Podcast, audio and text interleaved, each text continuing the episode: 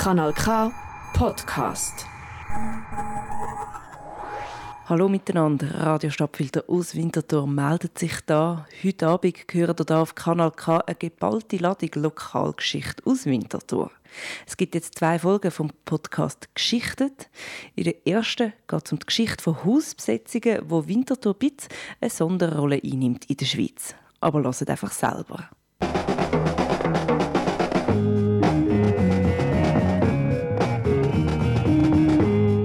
Geschichten und Geschichte, Schicht für Schicht. Bei «Geschichtet», der lokalhistorische Podcast für Winterthur.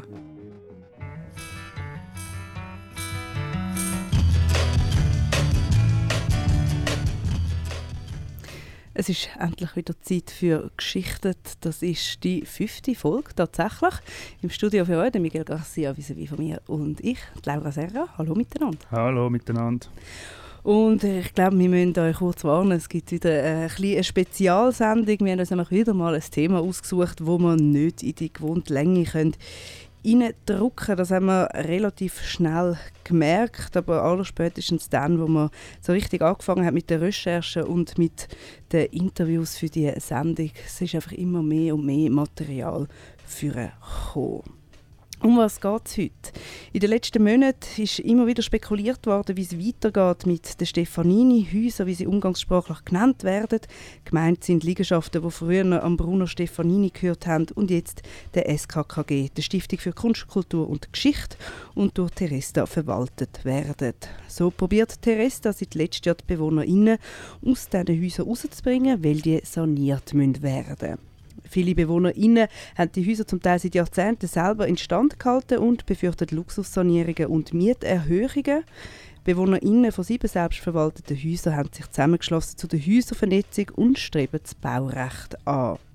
Die einen von diesen Häusern sind besetzt, die einen von denen haben nach der Besetzung einen Gebrauchsleihvertrag ausgehandelt. Und wir fragen, welche Rolle spielen die Besetzungen in dieser Stadt? Welchen Stellenwert haben sie und wie ist man früher noch mit dem Thema umgegangen? Um das soll es in dieser Sendung gehen. Juristisch gelten Hausbesetzungen als Hausfriedensbruch und sind somit illegal. Und so verwundert es nicht, dass wir ein Zeitchen gebraucht haben, bis wir Leute gefunden haben, die mit uns haben reden Es liegt in der Natur der Sache, dass die meisten lieber anonym möchten bleiben. So zum Beispiel der Urs, wo in Wirklichkeit anders heißt und in den 90er bei verschiedenen Hausbesetzungen dabei war. Wir haben mit BewohnerInnen von der Gysi geredet, am längst besetzten Haus zur Winterthur an der General Gyson-Strasse. Sie haben nur schriftlich Stellung nehmen für die Sendung und Julia Toggenburger hat ihre Antworten für uns eingelesen. Das schriftliche Format erlaubt es uns, als Kollektiv aufzutreten und Antworten zu formulieren, die nicht nur persönliche Ansichten von Einzelnen wiedergeben, die sich durchaus manchmal widersprechen, sondern den Konsens des Kollektivs. Und wir haben mit dem Tobias und dem Sam geredet, die in der Hälfte an der Wildbachstraße wohnen. Sie haben für uns die Geschichte von dem Haus aufgearbeitet und zeigen exemplarisch, wie man eine Besetzung kann legalisieren kann. Miguel, wann ist das Winterthur zum ersten Mal ein Haus besetzt worden? Ja, also die Geschichte der Hausbesetzungen fängt in den 80er Jahren an in der Altstadt und rund um die Altstadt. Der Ursprung hat sie in den Jugendbewegungen von 1968 und 1980 äh, wo man auch von Zürich her kennt, mit den Forderungen nach einem AJZ, nach einem autonomen Jugendzentrum. Das hat es also auch in Winterthur gegeben, die Diskussion im Jugendhaus, wo die Jugendlichen sich wollen, mehr selber verwalten es hat dann dort in den 70er Jahren mal so eine Mini-Besetzung für ein Konzert gegeben, für eine Nacht vom Jugendhaus.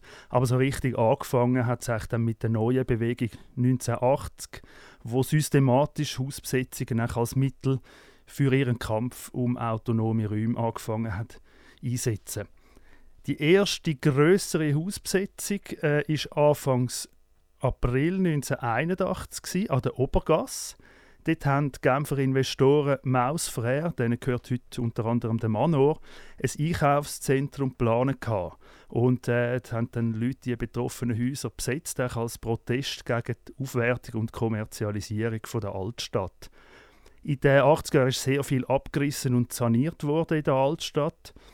Paradoxerweise war eine Ursache autofreie Altstadt, gewesen, Das Gewerbe hat zuerst Angst gehabt, dass wenn die Altstadt autofrei wird, dass dann niemand mehr kommt, dort posten. Aber genau das Gegenteil ist eingetroffen und es hat so eine Art Gentrifizierung oder Aufwertungsspirale gegeben. KritikerInnen haben dann befürchtet, dass die Altstadt ein einziges grosses Einkaufszentrum wird, was nicht völlig unberechtigt war, wenn man so äh, die Schlagzeilen der letzten paar Tage hat können anschauen, wo es um Shoppingtourismus in Winterthur geht. Ein bisschen später im gleichen Jahr, also 1981, hat es eine kurze Besetzung an der Märtgasse gegeben, hinter einem Restaurant Sonne, in einer Liegenschaft, die am Coop gehört hat. Dort hat man vor allem Konzerte gemacht und ich erwähne das deshalb, weil es im Stadtarchiv Polizeiakten gibt zu dieser Besetzung. Neben Flyer gibt es zum Beispiel auch einen Brief, den die Polizei an die Eltern geschickt hat von den Besetzerinnen und Besetzer, die noch minderjährig waren und hat denen mit vormundschaftlichen Massnahmen droht. Und auch einen Dienstplan für die Observation hat es in dem Dossier. Äh, die sind dann ausgezogen nach, einem, nach einer Räumungsandrohung und im Polizeirapport kann man lesen, die sagen dann, nachdem sie ausgezogen sind, ziellos durch die Straßen der Innenstadt geschlendert bis zum Jugendhaus, wo sie Matratzen von einem Anhänger abgeladen haben. Also da haben wir immer noch die Verbindung zum Jugendhaus. Eine Anekdote, die mir sehr geblieben ist, ist, dass es dann irgendwann an der Stadthausstraße eine Schafweide gegeben hat. ja, genau. Das hat auch im, äh, weitesten Sinne mit einer Besetzung zu tun. Das ist das Haus zum Delfin, das dort gestanden ist. Das war eine grosse Villa vom Leonard Zeug her. Das war so der Villenarchitekt äh, im 19. Jahrhundert. Hat unter anderem auch das heutige Museum Oskar Reinhardt im Stadtgarten gemacht. Äh, das Haus zum Delfin äh, ist gekauft worden von der Rentenanstalt. Die hat dort äh, irgendwie einen Neubau machen. Es ist aber dann lange nichts passiert und es ist leer gestanden. Und am 1. Mai 1981 ist quasi im Rahmen von dem 1. Mai das besetzt worden.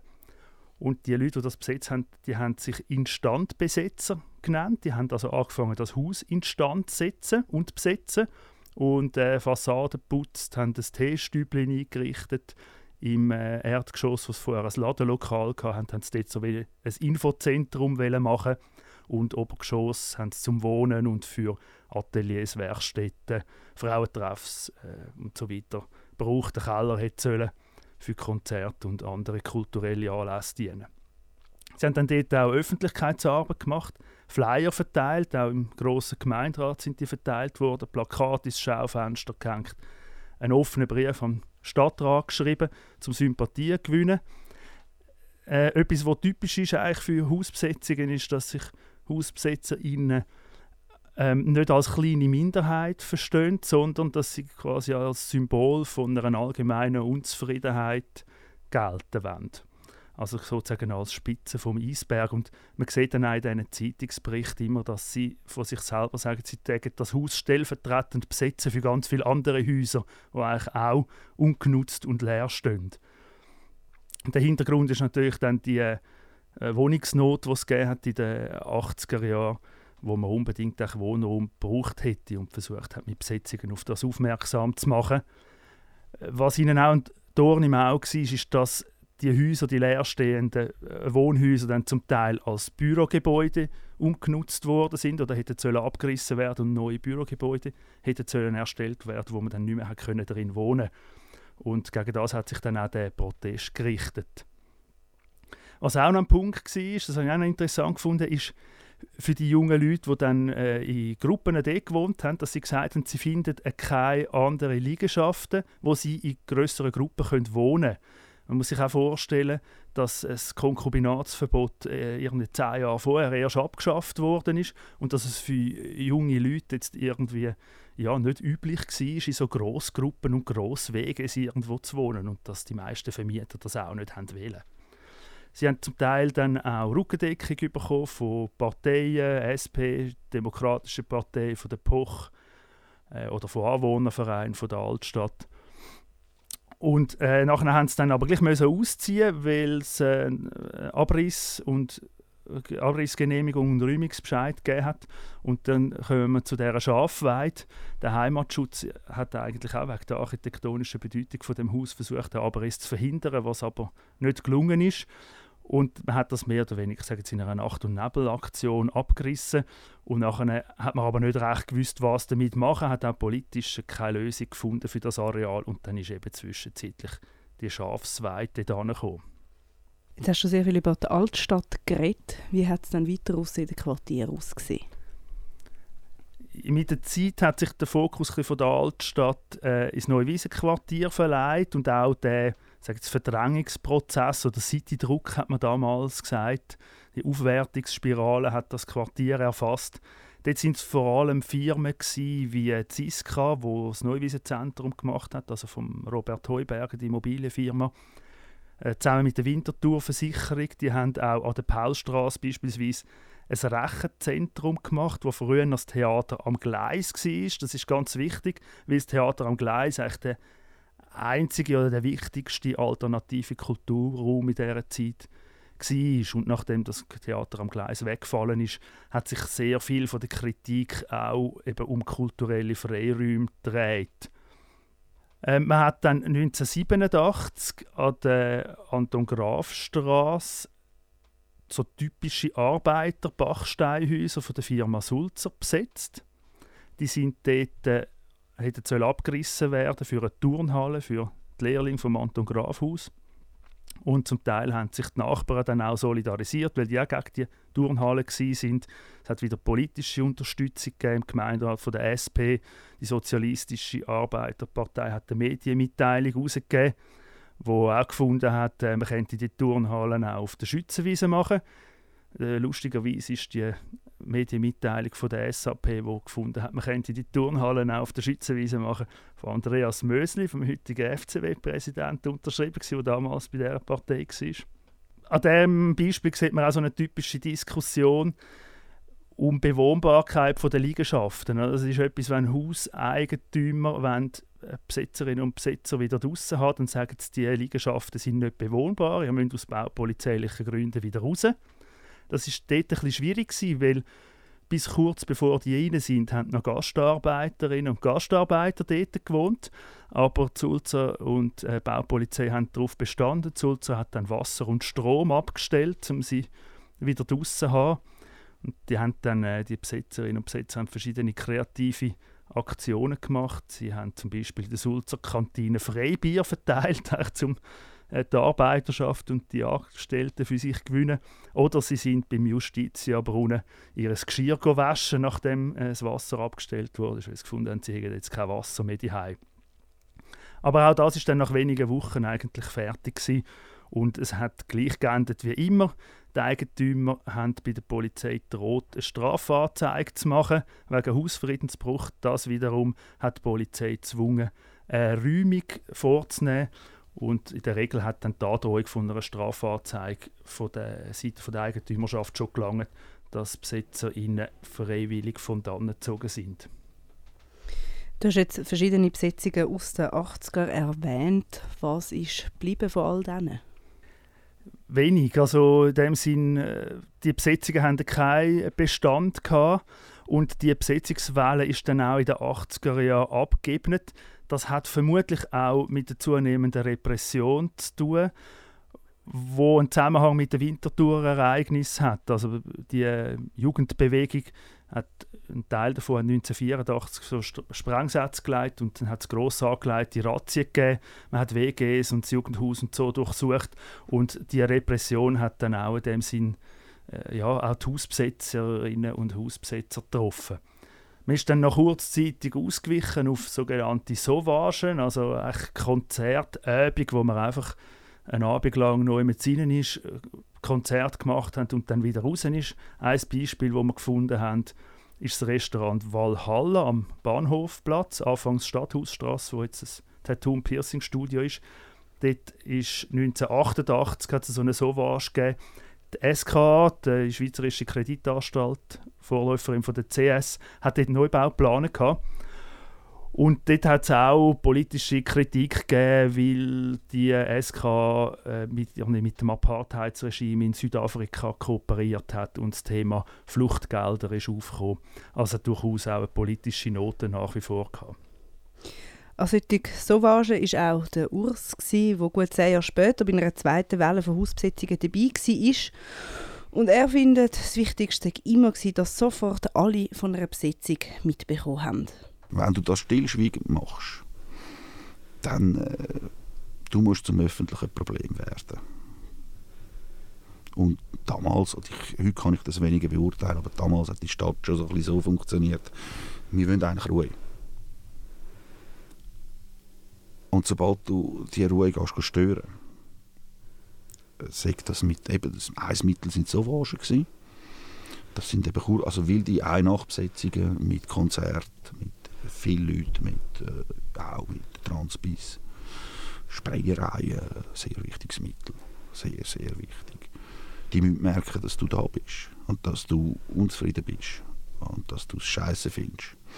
Und am besten tust du das auch immer so mitteilen es ist blöd gesagt, so ich nicht gerne, aber es ist schon eine Aktion, die eigentlich relativ auf Konfrontation zielt. In der Schweiz ist das Schlimmste, du kannst machen, Eigentum angreifen, oder? und das machst du in diesem Augenblick.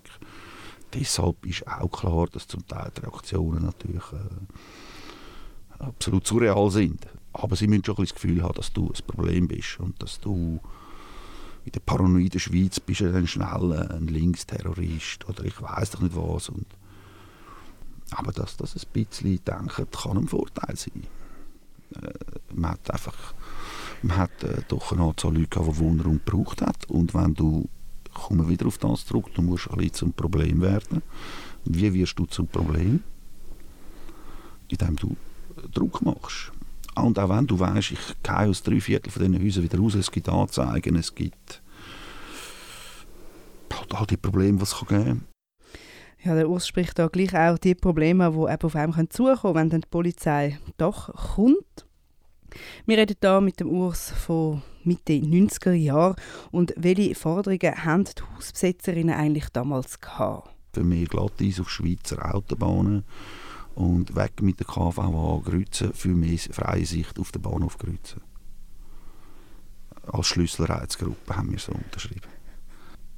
Du darfst dich auch selber nicht zu ernst nehmen, ist mal das Erste. Und das Zweite ist, man hat ja auch gewusst, dass sie dich auch nicht so ernst nehmen. Solange du nicht für sie ein Problem bist. Und logisch haben wir Forderungen, aber so haben wir auch unsere Kommuniqués unterschrieben, das ist klar. Und was wir wollen, ist klar, billiger Wohnraum, Selbstverwaltung, die autonome Kultur. Das tönt zum Teil noch sehr nach 80er Jahren, wo man gefunden hat, äh, macht aus dem Staat Gurkensalat oder äh, freie Sicht aufs Mittelmeer.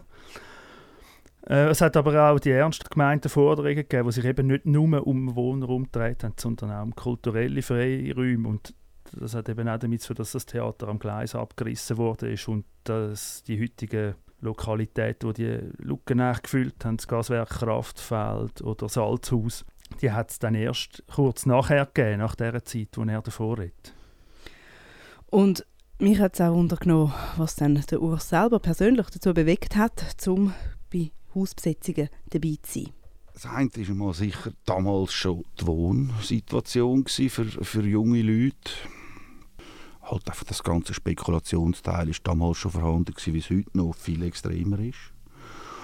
Und zusätzlich zu dem natürlich auch das ganze Kulturteil man hat ja wirklich eigentlich fast noch nichts gehabt. Und das, was rum war, wobei das heute auch nicht viel anders ist, man hat zwar viel mehr, aber es ist halt alles sehr kommerziell.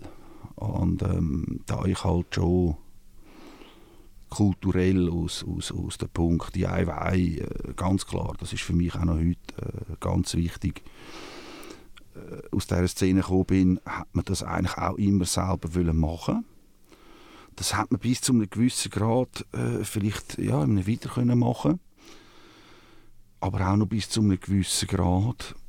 Durch das, dass man das kennengelernt hat, dass das Leute selber gemacht haben, an äh, anderen Orten, anderen Städten, hat man auch selber die Konzerte machen und die Bands halt auch in äh, Winterthur gesehen.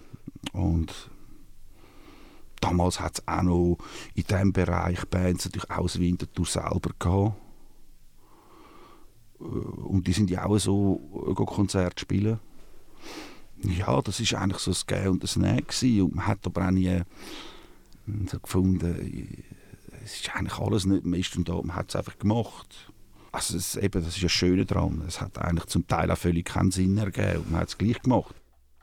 Im Gespräch hat er dann auch gefunden, dass es halt einfach ein bisschen der Lifestyle war zu dieser Zeit, aber sehr im Mittelpunkt stehen bei ihm schon die Konzerte und es einfach selber können machen Und politisch befinden wir uns da in den 90er Jahren natürlich noch nicht sehr weit weg vom Ende des Kalten Krieges.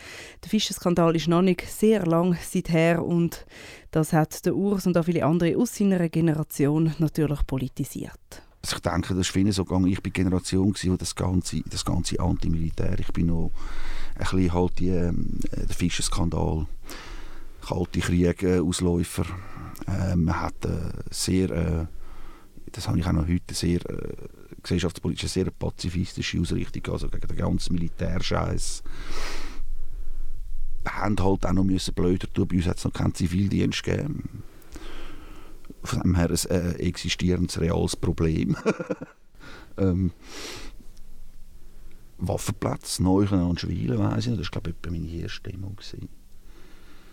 Ähm, so Sachen haben mich äh, sicher halt auch noch so die Ausläufer von der Anti-AKW-Bewegung. Das ist natürlich auch in dieser Musik, in dieser Kultur, wo wir uns bewegt haben, textlich auch sehr... Äh,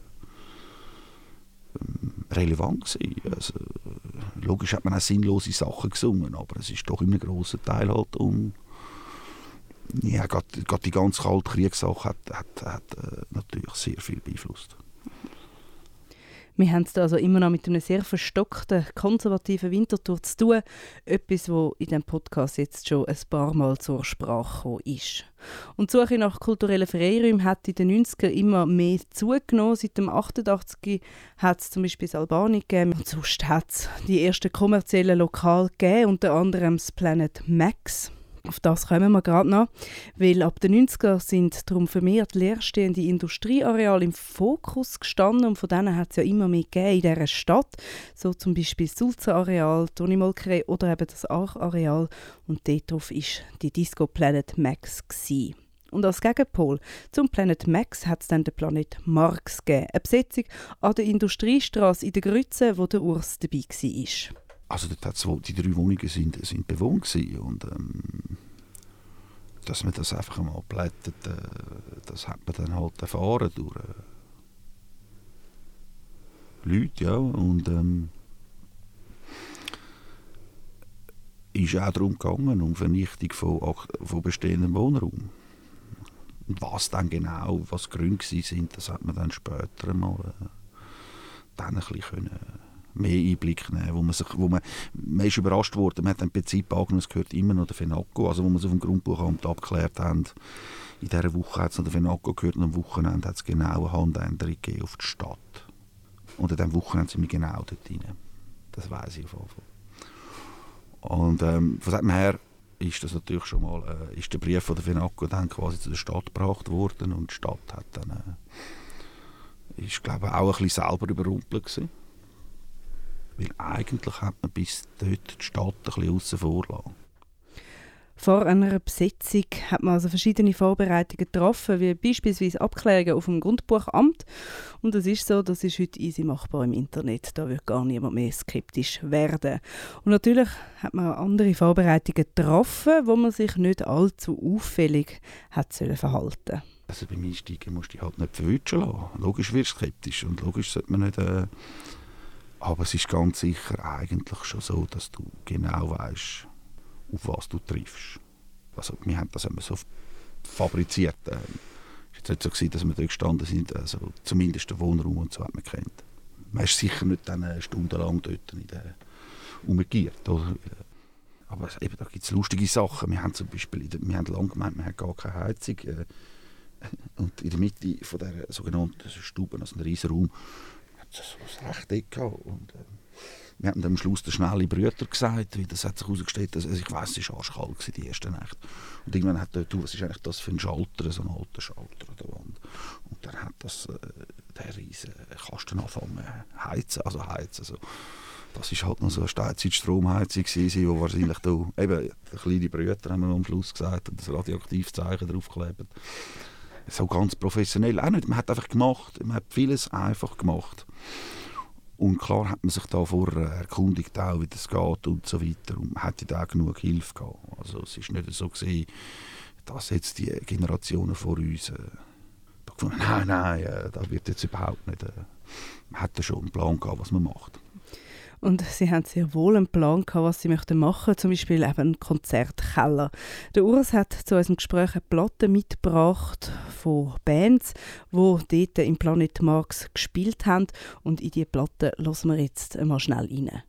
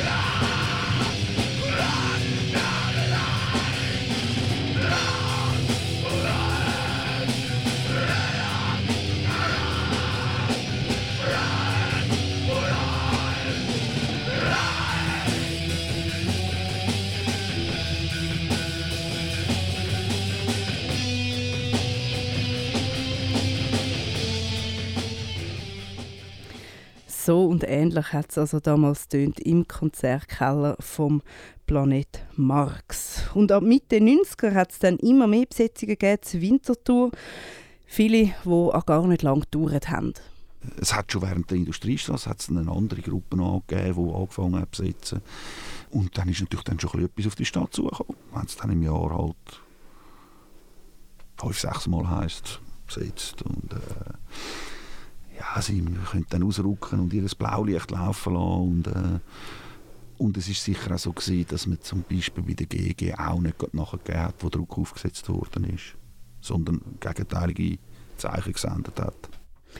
GG meint die Gysi, die älteste und bekannteste Besetzung in der Stadt, eine Stefanini-Liegenschaft an der General Gisanstrasse, die seit 1997 besetzt ist.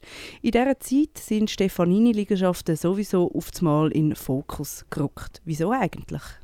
Ja, das hat vor allem damit zu tun, dass so um 2000 herum wirklich die Ziegel von den Dächern gefallen sind. Und äh, es hat dann sehr viele Schlagzeilen gegeben um die Stefanini-Liegenschaften. Und er ist dann eigentlich zu einer beliebten Zielscheibe für Hausbesetzungen geworden, kann man sagen. Äh, man hat ihm natürlich auch vorgeworfen, dass er jetzt jahrzehntelang Geld verdient hat mit diesen Liegenschaften und nichts darin investiert hat. Und was auch noch war, ist, er hat im Vergleich zu anderen Hausbesitzerinnen und Hausbesitzer einen relativ lockeren Umgang mit Besetzungen und hat die nicht immer gerade sofort lassen. Was aber offenbar wie uns jemand gesagt hat, auch erst nach Gespräch mit den Hausbesetzerinnen und Hausbesetzern erfolgt ist. Und dazu ist in den Nullerjahren gekommen, dass es zunehmend Kritik an der städtischen Wohnraumpolitik hat. 2002 ist Ernst Wohlwend Stadtpräsident geworden. Er hat eigentlich äh, nach dem Niedergang von der Industrie und auch nach einem Bevölkerungsrückgang mehr oder weniger die Stadt wieder äh, pushen und die äh, Umnutzung von Industriebrachen äh, begleiten. Und für das hat er vor allem wollen, gute Steuerzahler und Investoren auf Winterthur bringen. Und man sieht das auch ein bisschen an den ersten Projekten auf dem Sulzer Areal Stadtmitte. Das sind vor allem äh, Investmentfonds, gewesen, Pensionskassen und so, die für gut Verdienende äh, dort gebaut haben. Die Neuwahlen von der Kritik hat dann 2004 gipfelt in der grössten Besetzung in der Schweizer Geschichte, nämlich in der Besetzung vom Sulzer Hochhaus, wo es wochenendlang gedauert hat. Das Sulzer Hochhaus ist jahrzehntelang das grösste Gebäude in der Schweiz und auch das Symbol für die Industriestadt Winterthur. Mittlerweile hat es Stefanini gehört, ist lange leer gestanden und ist dann eher so ein bisschen zum Symbol vom Niedergang der Industrie geworden und aus Sicht der Besetzerinnen und Besetzer wo auch von Zürich und Genf unterstützt worden sind, auch zum Symbol von einer verfehlten Wohnraumpolitik. mit dieser Besetzung und in dieser Zeit haben wir dann so generell ein gemerkt, so, hey, eigentlich können wir das ja auch. So hat uns das jemand erzählt in unseren Recherchen. Und in dieser Zeit ist darum auch die dritte Generation von HausbesetzerInnen entstanden. Und dazu gehört dann auch die Besetzung von der Sidi. Wie ist es zu dieser gekommen? Ja, das war so die zweite grosse Besetzung der Nullerjahre. Die Zidi war eine ehemalige Fabrik, die 1970 stillgelegt wurde. Der Kanton hat sie dann gekauft und die haben dort auch ein grosses Neubauprojekt geplant, das ein Teil dieser Stadtaufwertung war. Sie ist dann in zwei Etappen, 2004 2006, besetzt worden äh, als Wohnutopie. Man hat auch eine Art ein alternatives Kulturzentrum dort machen Man hat einen Ort wählen, wo es keine Trennung zwischen Arbeit, Wohnen und Kultur gibt. Hat verschiedene Kurse angeboten. Äh, Linux, wo damals aufgekommen ist, Theater, Tanz, Malen, eine BMX-Anlage hat es dort reingegeben. Und man hat aber auch politische Aktionen vorbereitet, zum Beispiel ein Strassentheater gegen das Asylgesetz. Äh, es gibt eine Litzarbeit von der Simon Brauchler, einer Erziehungswissenschaftlerin, zu der Sidi. Sie hat Interviews gemacht mit Leuten, die dem, damals dabei waren bei dieser Besetzung. Und das gibt so ein bisschen einen Einblick. Ähm, sie kommt eigentlich zum Schluss, dass die Zeit zwei, bis 2008, wo sie geräumt wurde, ist, nicht so richtig zum Fliegen gekommen ist. Das hat damit zu tun gehabt, dass sie einfach viel zu groß war. Also man hat eigentlich zu wenig Leute gehabt, um das wirklich so können bespielen, die grossen Räumlichkeiten in dieser ehemaligen Fabrik. Man hat aber auch unterschiedliche Vorstellungen gehabt, was man dort machen sollte. Und es hat so ein einen Grundwiderspruch gegeben zwischen dieser Laissez-faire-Haltung, jeder soll sich so verwirklichen können, wie er oder sie möchte, und der Organisation, die so eine große Liegenschaft vielleicht dann auch bräuchte. Sie hat also ein paar Beispiele ihrer Arbeit von Schwierigkeiten im Alltag, die auftaucht sind. Ein Thema ist Geld. Man hat zwar nur Nebenkosten zahlen, es sind 420 Franken gewesen, hat aber trotzdem mit der Zeit 2000 Franken Schulden angehäuft, unter anderem beim Hakko, weil äh, während Konzerte und Veranstaltungen offenbar konsumiert wurde, ohne dass etwas ins Kessel eingezahlt worden ist. Sitzungen waren zum Teil schwierig, gewesen, weil es sehr lange Diskussionen gegeben hat um verschiedene ideologische Standpunkte. Schwierig war, irgendeinen Konsens zu finden. Und bezüglich diesen Kurs, die man angeboten hat, hat sie auch geschrieben, dass es zum Teil schwierig war. Theoretisch sagen die auch für Auswertungen gedacht, aber die sind zum Teil so kurzfristig an oder auch wieder abgesagt worden. Man hat sie eigentlich nicht beworben dass es faktisch eigentlich etwas war, für wo die Leute von innerhalb von der Besetzung teilgenommen haben. Und das hat bei Einzelnen dann auch Frustration ausgelöst, weil sie ihre Ideen und Visionen, die sie hatten, für die Wohnutopie nicht haben können verwirklichen Nullerjahre sind sowieso eine sehr wilde Zeit in Winterthur. Äh, es hat dort auch sehr viele so Anti-WEF-Demos gegeben, zum Teil auch SVP-Demos, zum Teil dann wieder Gegendemos. Also eigentlich, wir sagen, auf der linken und auf der rechten Seite hat es sehr lebendige Szenen gegeben. Der Ton hat sich zum Teil verschärft, also es ist zum Teil auch zu heftigeren Konfrontationen gekommen. Ein Beispiel habe ich gefunden, wo man Zeitungsbericht, wo gestanden ist, dass bei einer Razzia in einer Besetzung Waffen gefunden worden sind und man hat dann Angst gehabt, dass es wieder so eskaliert wie in den 80er Jahren mit diesen Winterthurer Ereignissen. In dieser Zeit ist zum Teil auch so viel besetzt worden, dass man manchmal zu wenig Leute hatte, um all diese besetzten Häuser zu bewohnen.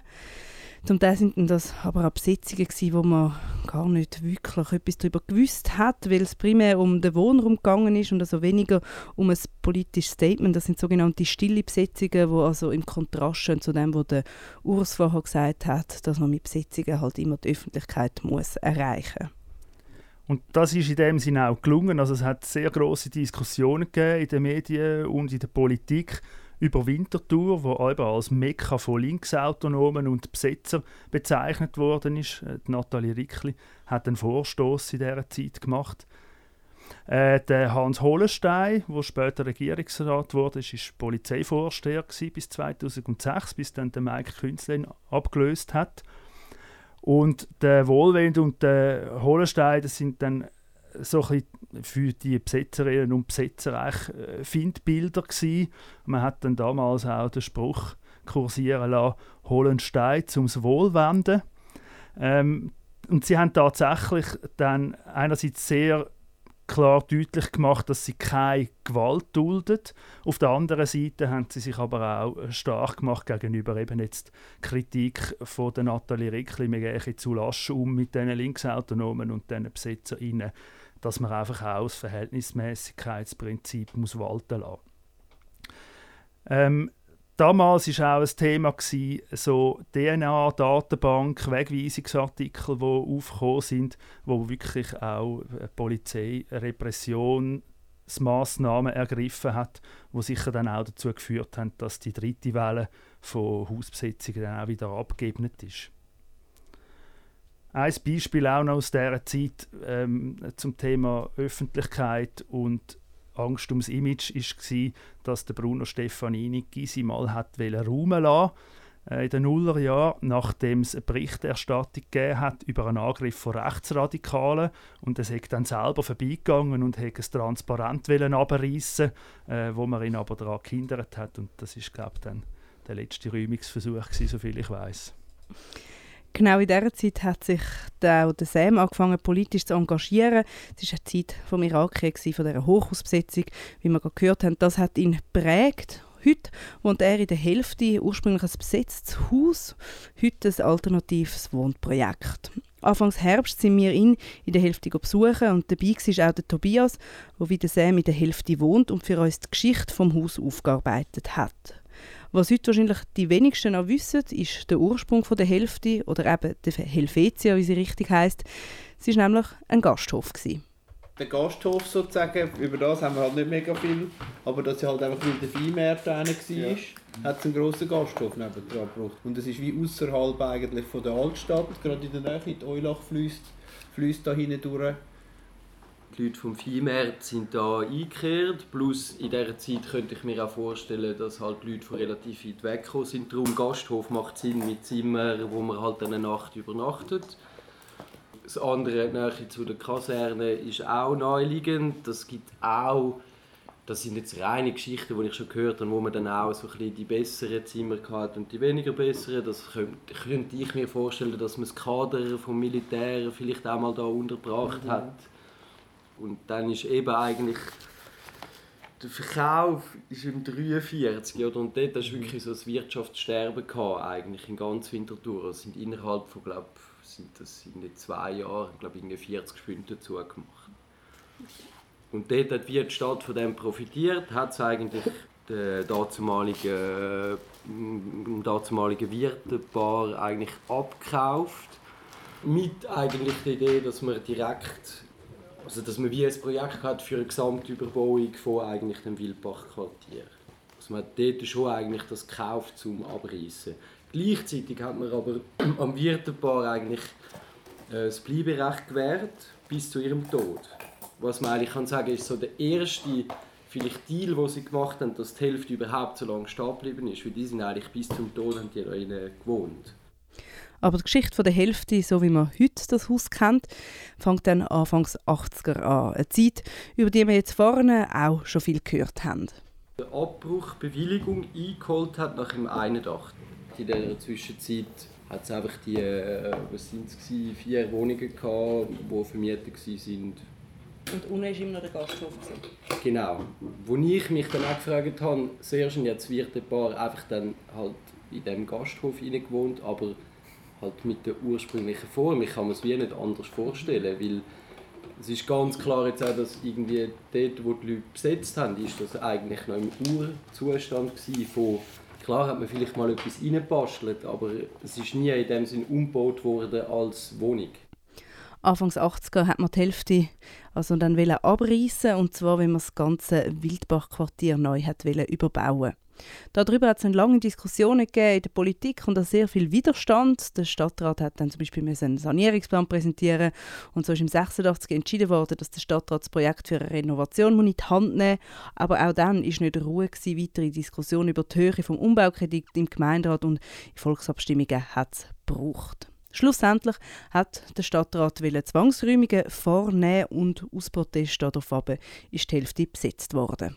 Damals parallel eigentlich nachdem, dass die Bewohnerinnen da rausgerührt worden sind, also wirklich eigentlich dann mit Zwangsräumungsandrohung, ähm, hat man eigentlich einen Tag darauf hat man die Hälfte nachher besetzt. Eigentlich mit dem, dass man gesagt hat, hey, sobald die Leute da draußen sind, wird die Stadt das so schnell wie möglich abreißen, dass man eigentlich nichts mehr machen kann. Also eigentlich okay. alle Leute, die vorher da offiziell noch zu mir ja, sind bei der Stadt, die sind eigentlich gegangen. Ja. Also die haben wie ein Wohnungsangebot bekommen. Ja. Ah, die Besitzer, sind gegangen und dann ist es besetzt worden und genau. die Besetzerinnen und die Jägerburg sind dann zusammen da geblieben. Aber man kann wie Aber davon ja. ausgehen, sage ich jetzt mal, ich formuliere das so, dass das wie quasi in dem Sinne abgesprochen war, dass die Leute nur aus dem Grund überhaupt gegangen sind, weil sie gewusst haben, hey, es gibt nachher quasi direkt eine Besetzung, oder? Ja. Aber quasi die Leute, die besetzen, haben ganz klar formuliert, es geht ihnen darum, zum die Hälfte in dem Sinne zu erhalten oder wie vom Abbruch zu retten, weil sie wieder davon ausgegangen sind, hey, das kann sein, dass zwei Tage später, doch nicht nachdem dass die Leute draußen sind, eigentlich äh, backen kommen und das abreißen, weil sie eigentlich schon lange auf das gewartet mhm. haben. Die Begründung, um die Leute rauszurühren, war, dass auf einmal ein Gutachten da war, dass eigentlich das Haus unbewohnbar ist ab dem 1. Juni 1989. Also in dem Sinn gefährlich für die Leute, um da zu wohnen. Und vorher war es aber immer so, gewesen, nein, nein, es ist in einem schlechten Zustand, aber wir machen auch nichts und es interessiert uns nicht. Also das ist schon auch noch... Und, quasi ja. dort hat man dann aufgrund von dem hat man eigentlich ähm, ein Gegengutachten machen lassen. Das Architekturbüro hat wie ein Gutachten gemacht und gesagt, hey, mit 13'000 Stutz kann man wie das in den Zustand bringen, dass es eigentlich safe ist. Und da müssen wir jetzt mal kurz ein bisschen ausholen. Die Jägerburg, die ist jetzt gerade schon erwähnt worden. Was ist die Jägerburg? Die Jägerburg ist eine Liegenschaft an der Felsenhofstraße am Dorfplatz in Feldheim. Gewesen. Die hat auch der Stadt gehört seit 1960 und die ist auch baufällig. Gewesen. Und nach den Razzien 1984, die wir jetzt schon ein paar Mal angesprochen haben, sind die Leute aus dieser Bewegung dort einquartiert worden. Und man hat dann aus dem eigentlich einen sehr wichtigen Treffpunkt gemacht für Konzerte und so. Und es hat dort von der Stadt her äh, Pläne für ein Umbauprojekt, es hat aber keine politische Einigung gegeben. Und dann ist ein Bauunternehmer gekommen, namens Viktor Frank und der hat gesagt, er würde das übernehmen, um dort Alterswohnungen zu bauen. Er ist aber die äh, Mieter die dann dort rein sind, äh, nicht losgeworden, weil die auch gefunden haben, sie gehen nur als Gruppen raus und für so eine große Gruppe etwas zu finden, ist schwierig gewesen. Und ähm, so hat er dann nachher eigentlich der Stadt einen Deal angeboten, dass die Leute von der Jägerburg in die Hälfte könnten gehen und er die Jägerburg umbaut. Der Viktor Frank eine sehr äh, schillernde Figur gewesen er war CVP-Gemeinderat, zeitweise auch FCW-Präsident, eben Bauunternehmer. Er hat unter anderem äh, ein Puff eingerichtet an der Schaffhauserstraße. Er hat eigentlich wollen, dass die Stadt ein Bordell betreibt, um die Strassenprostitution zu reduzieren. Und wo die Stadt das nicht hat wollen, dann hat er das in die Finger genommen. Und äh, so ist eigentlich der Viktor Frank dann in die Geschichte der Hälfte eingetreten. Und vom Deal zwischen dem Viktor Frank und der Stadt haben uns auch der Sam und der Tobias erzählt. Dass sie sie rauslassen haben können, haben sie müssen eine Meldeadresse haben. Niemand hat sie wollen, ihnen eine Mietadresse geben. Und darum haben sie sie in die, in die Jägerburg gesteckt. Genau. Und haben dann sie am Frank verkauft und ihm nicht gesagt, dass dort halt so ein paar Leute hocken, die, die wahrscheinlich bleiben wollen. So, ja. Aber sagen wir, ja, er hat eigentlich der Stadt in dieser Zeit wie den perfekten Deal angeboten, weil quasi, das ist genau die Zeit gewesen, wo eigentlich wirklich so die grossen Wohnungsnotdemos äh, waren. Das ist alle zwei, drei Wochen ist es so was gewesen. Also man hat sich wie den öffentlichen Raum angeeignet, weil man wie keine Chance mehr hatte, um irgendeine Wohnung zu finden. Und eigentlich durch das, dass und der Frank hat wie quasi dann checkt, ja gut, ich brauche wie so ein Objekt eigentlich für die Jägerburg und hat dann wie gewusst, das ist besetzt und hat eigentlich wie dann der Stadt den Deal vorgeschlagen und hat quasi gefunden, hey, look, übergeben mir die Hälfte quasi als Miete zuerst, sie hat dann eine Gebrauchslehre daraus gemacht. Ähm, hat sich aber auf etwas einlassen, wo er eigentlich nachher sich verpflichtet hat, um wie die nötigste Arbeit zu machen, also für polizeiliche Maßnahmen, quasi die nötigsten Renovationen. Ähm, plus für die Stadt ist natürlich ein guter Deal gewesen, weil sie ähm, somit jegliche Haftung eigentlich auf ihn abgeschoben hat. Also die Stadt hat wie in diesem Vertrag eigentlich ihm die Haftung übertragen für alles, was da passiert. Der Frank dann den Leuten von Jägerburg können anbieten quasi, hey, ihr könnt die Hälfte, ich quasi habe mich verpflichtet, um die Räume so zu gestalten, dass ihr eigentlich alle diesen Platz habt. Das heißt, er hat, also das ist jetzt seine Aussage, er hat 200'000 Stutz investiert, das dokumentiert er so. Real eben, ich habe heute auch mit dem Philipp geredet und er hat gesagt, eigentlich haben die Leute von der Jägerburg haben eigentlich alle Arbeiten da gemacht. Sie sind zwar bezahlt vom Frank, also man hat ihm wie Rechnung stellen aber man hat dann eigentlich den ganzen unteren Stock ist eigentlich noch im Restaurantzustand gewesen. Das heißt nicht direkt so als Zimmer bewohnbar.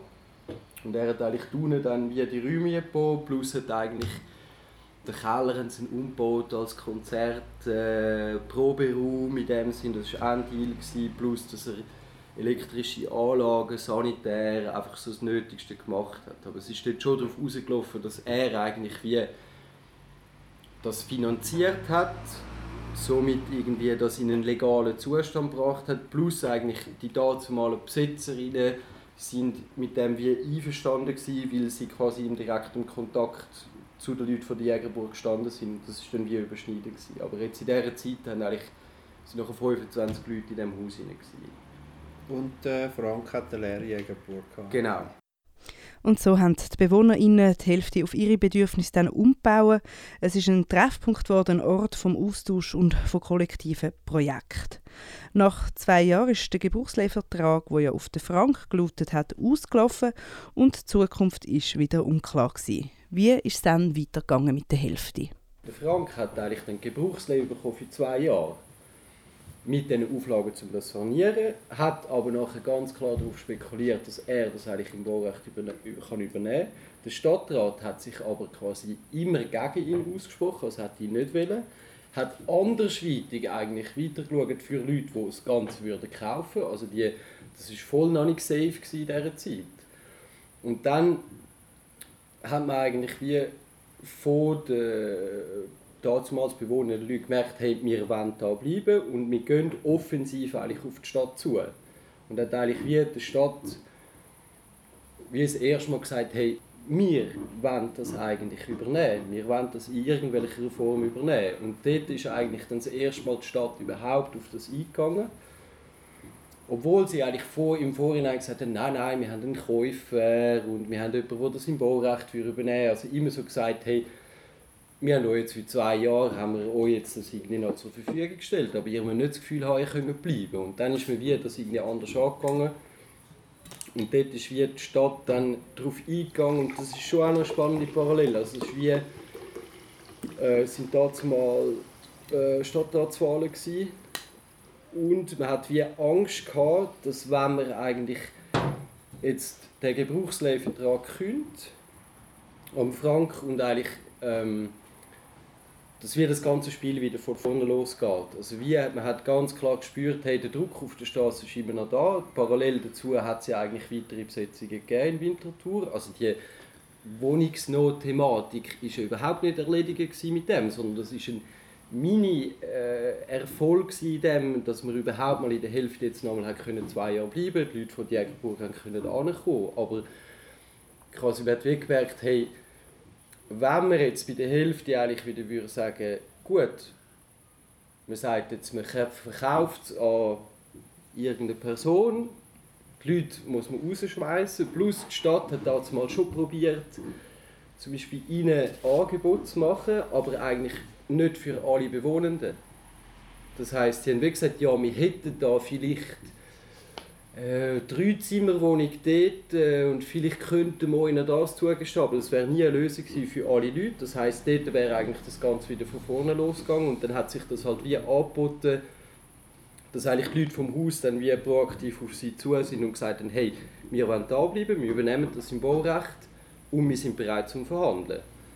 Und dann hat die Stadt wie gemerkt, hey, okay, das ist quasi weil der Druck so hoch ist, der einfachste Weg. Und ich glaube, das ist wie extrem wichtig, um dort zu sagen, ohne den Druck, der damals geherrscht hat, wäre das auch nicht gegangen, sondern hat man einfach gefunden, hey, look, die Gebrauchslehre ist fertig, wir verkaufen es, tschüss. Die Stadt hat dann schlussendlich gleich am Frank sehr wahrscheinlich aus irgendwelchen Gründen das Baurecht auch angeboten. Einfach so, weil sie erst nicht gefunden haben, das wäre noch fair. Aber sie haben von Anfang an erst nicht darauf tendiert, dass eigentlich der Bewohnerinnenverein so kann übernehmen kann. Und ähm, ja, da gibt es dann auch noch Nachgeschichte. Also der Frank fechtet dann das natürlich an, weil er findet, hey, also er hat schon ein bisschen die Arschkarte gezogen in dem Sinn, dass er gefunden hat, ja gut, ich habe jetzt quasi da Stutz reingesteckt irgendwie und zeige dann auch auf, wie lange dass er noch die Miete kassieren von den Bewohnerinnen, dass er die Kosten eigentlich wieder kann amortisieren kann und statt findet dann halt dort, hey, wir übergeben jetzt das Baurecht, das müssen eigentlich der Bewohnerinnenverein und der Frank untereinander selber ausmachen. Wir wollen nichts mit dem zu tun haben und haben sich eigentlich dort enthalten. So rekonstruierte Tobias und der Sam die Geschichte der Hälfte anhand von Archivmaterial und Interna. Die BewohnerInnen von der Hälfte haben dann wirklich einen Verein gegründet und mit der Stadt den Baurechtsvertrag abgeschlossen und der ist noch bis 2024 gültig mit der Option für Verlängerung. In den 90ern war die Hälfte der Ort für alternatives Zusammenleben. Verschiedene Kulturschaffende haben früher oder später mal dort gewohnt, wie zum Beispiel an der Erwin Schatzmann. Und heute ist die Hälfte ein Mehrgenerationenhaus, das immer noch Platz bietet für kulturelle und politische Veranstaltungen. Die zweite wichtige legalisierte Besetzung ist die Mürte in Feldheim, auch am Dorfplatz. Ähm, der funktioniert heute auch als wichtiger Treffpunkt für politische Gruppen. Mürte war auch einmal ein Beiz wie die Hälfte. Sie war auch in städtischer Hand gewesen, seit 1986 und ist dann 1995 besetzt worden von Leuten, die gefunden haben, sie hätten kein Dach über dem Kopf, sie wollen jetzt dort wohnen. Die Feltenmer haben auch Projekte geplant mit dem Haus äh, für ein Beiz, für ein Backpacker und so weiter, um den Dorfkern wieder ein bisschen beleben. Es hat aber auch dort keine Einigung gegeben und dann schlussendlich hat die Stadt das zum Verkauf ausgeschrieben für den Höchstbietenden. Höchstbietende war eine Genossenschaft, Theaterstraße 30 hat die geheissen. Die ist gegründet worden in den 70er Jahren als alternatives Wohnprojekt und hat Geld gemacht, wo ähm, rote, der rote Turm, also der Swisscom Hochhaus, gebaut worden ist weil sie dort einen Rekurs eingereicht haben gegen den Schattenwurf von dem Hochhaus. Und der Rückzug von dem Rekurs haben sie sich mit einer Viertelmillion zahlen lassen. Und die Viertelmillion haben sie dann investiert in den Kauf von der Myrte in Feldheim. Sie haben noch ein bisschen etwas drauflegen und sind dann so eben die Höchstbietenden geworden. Und äh, gut gesprochen hat man ihnen auch, dass sie für die Bewohnenden damals, also für die Besitzerinnen, ein Bleiberecht garantiert haben. Und heute sind die beiden Häuser an der Theaterstraße 30 und an der Bachtelstraße 70 zusammengeführt in der Genossenschaft Heba 100.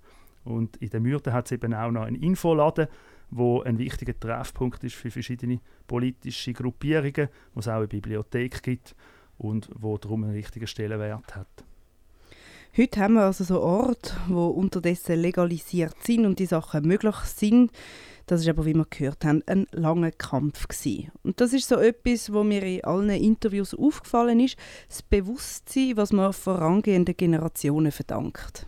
Die Parallele will ich schon anziehen zu irgendwie jetzt die Geschichte aufarbeiten, ist ja jetzt für unsere Generation, wo einfach ähm, wie auf so Sachen zurückgreifen. Also ich komme da in die Hälfte, ich kann da ein Zimmer haben und irgendwie, ja, ist mega cool, irgendwie, es ist eine tiefe Miete, dass ich mal Ausgangslage, dass ich irgendwie dem Leben kann nachkommen, was ich will, aber gleichzeitig auch vielleicht braucht es wie die Wertschätzung oder wie auch, ist für mich jetzt mega spannend gewesen, so die Geschichte zu verarbeiten, zum wie die Vorarbeit oder die, eben die politische, aktivistische Arbeit, die vorher geleistet worden ist, wie auch zu wertschätzen. Ich glaube, das ist vielen Leuten irgendwie heute nicht mehr bewusst. Aber dass wir also ein bisschen so etwas ist, was Leute halt dann anzieht, aber sie eigentlich wie den direkten Kontext dazu wie nicht, nicht herstellen oder wie den, den Hintergrund irgendwie nicht nicht wertschätzen, um was geht es eigentlich. Obwohl ich finde, die Thematik ähm, Wohnungsnot in Winterthur, finde ich, die existiert. Also das kann man wie nicht wegreden. Ich finde eigentlich, es ist die Geschichte, wenn man jetzt irgendwie die 80er Jahre liest, ist eigentlich in der heutigen Zeit, aber es ist eigentlich genau die gleiche. Also es ist wie, ich finde, die Relevanz von dem Thema ist überhaupt nicht weniger dringlich. Und auch der Urs hat das erwähnt. Also, geht es zum Beispiel um ganz praktische Tipps, die sie die Industriestraße besetzt haben, dann haben ihnen ältere Generationen dort schon geholfen. Und er sieht die Entwicklung seit Mitte 90er Jahren dann zum Teil auch durchaus positiv. Es sei ja doch immer weiterbauen, man kann aufbauen auf dem, was die vorne geleistet haben. Also sicher ist gut, dass es wie blöd gesagt immer weitergegangen ist. Es hat ja, es ist nicht nach der Industriestraße ist es so gewesen, dass wir einen Wagenplatz, also das ist schon eigentlich von Anfang an ein mein Traum gewesen. Also ich habe in Deutschland die Wagenplätze gesehen, in den grossen Städten und das hat man dann auch nicht gefunden, das ist eigentlich, mit dem Tritt ist dann ganz aus, aus der Gesellschaft. so, also weißt du, so quasi, hey, ja, und das haben wir dann eigentlich einen Teil gemacht und natürlich hat man auch weiter besetzt und hat dann General Giso-Strasse äh, nach einigen, hat dann so ein bisschen möglichst viel besetzt, einfach Transbil senken, kleine Gruppen, eben Stress machen. Jede Nacht, du hast eine Liste mit Objekten. Und dann hat General Giso-Strasse äh, ist dann ein Treffer gewesen, der ja noch heute da steht. Und den Wagenplatz gibt es auch noch. Aber es ist natürlich nicht unbedingt gewachsen. Also es hat, wobei die Stadt, man sollte nicht jammern, wenn man es vergleicht mit anderen Städten. Aber es ist schon nicht so, dass ich jetzt würde sagen, dass sich das in einem breiteren Teil wirklich erschlossen hat. Damit hat der Urs sicher recht. Trotzdem findet er, es noch nie so viel Gründe gegeben zum Besetzen wie heute. Auch die BewohnerInnen von der Gysi beobachten die aktuellen Entwicklungen sehr genau. Da Luxuswohnungen und teure Überbauungen sowohl rentable Kapitalanlagen sind, als auch dem Standortmarketing der Stadt entsprechen, wird in Winterthur saniert, gebaut und überbaut, was das Zeug hält. Es sind aber diese profitorientierten Interessen, die zur Verknappung des bezahlbaren städtischen Wohnraums führen.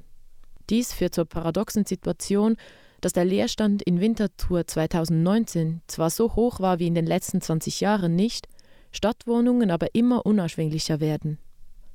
So befand sich 2019 jede dritte leere Wohnung in einem Neubau. Nachdem im letzten Jahrzehnt vor allem die Industriebrachen schick gemacht und zu Konsumflächen und Wohnraum im mittleren bis gehobenen Segment umgenutzt wurden, geht es der Stadtentwicklungspolitik nun darum, die bisher eher günstigen Quartiere aufzuwerten und für gute SteuerzahlerInnen attraktiv zu machen. Und jetzt machen wir den Bogen zum Anfang von dieser Sendung. Nachdem angekündigt worden ist, dass die Stefanini-Liegenschaften umgebaut werden haben wir natürlich wissen, was das für die Bewohnerinnen der Gysi bedeutet. Vor ungefähr einem Jahr hat die Immobilienfirma Teresta angekündigt, im Auftrag der von Bruno Stefanini gegründeten SKKG eine Milliarde Franken auszugeben. Dieser riesige Betrag fließt in Sanierungen, Überbauungen und Neuüberbauungen, was zu einem Anstieg der Mieten führt.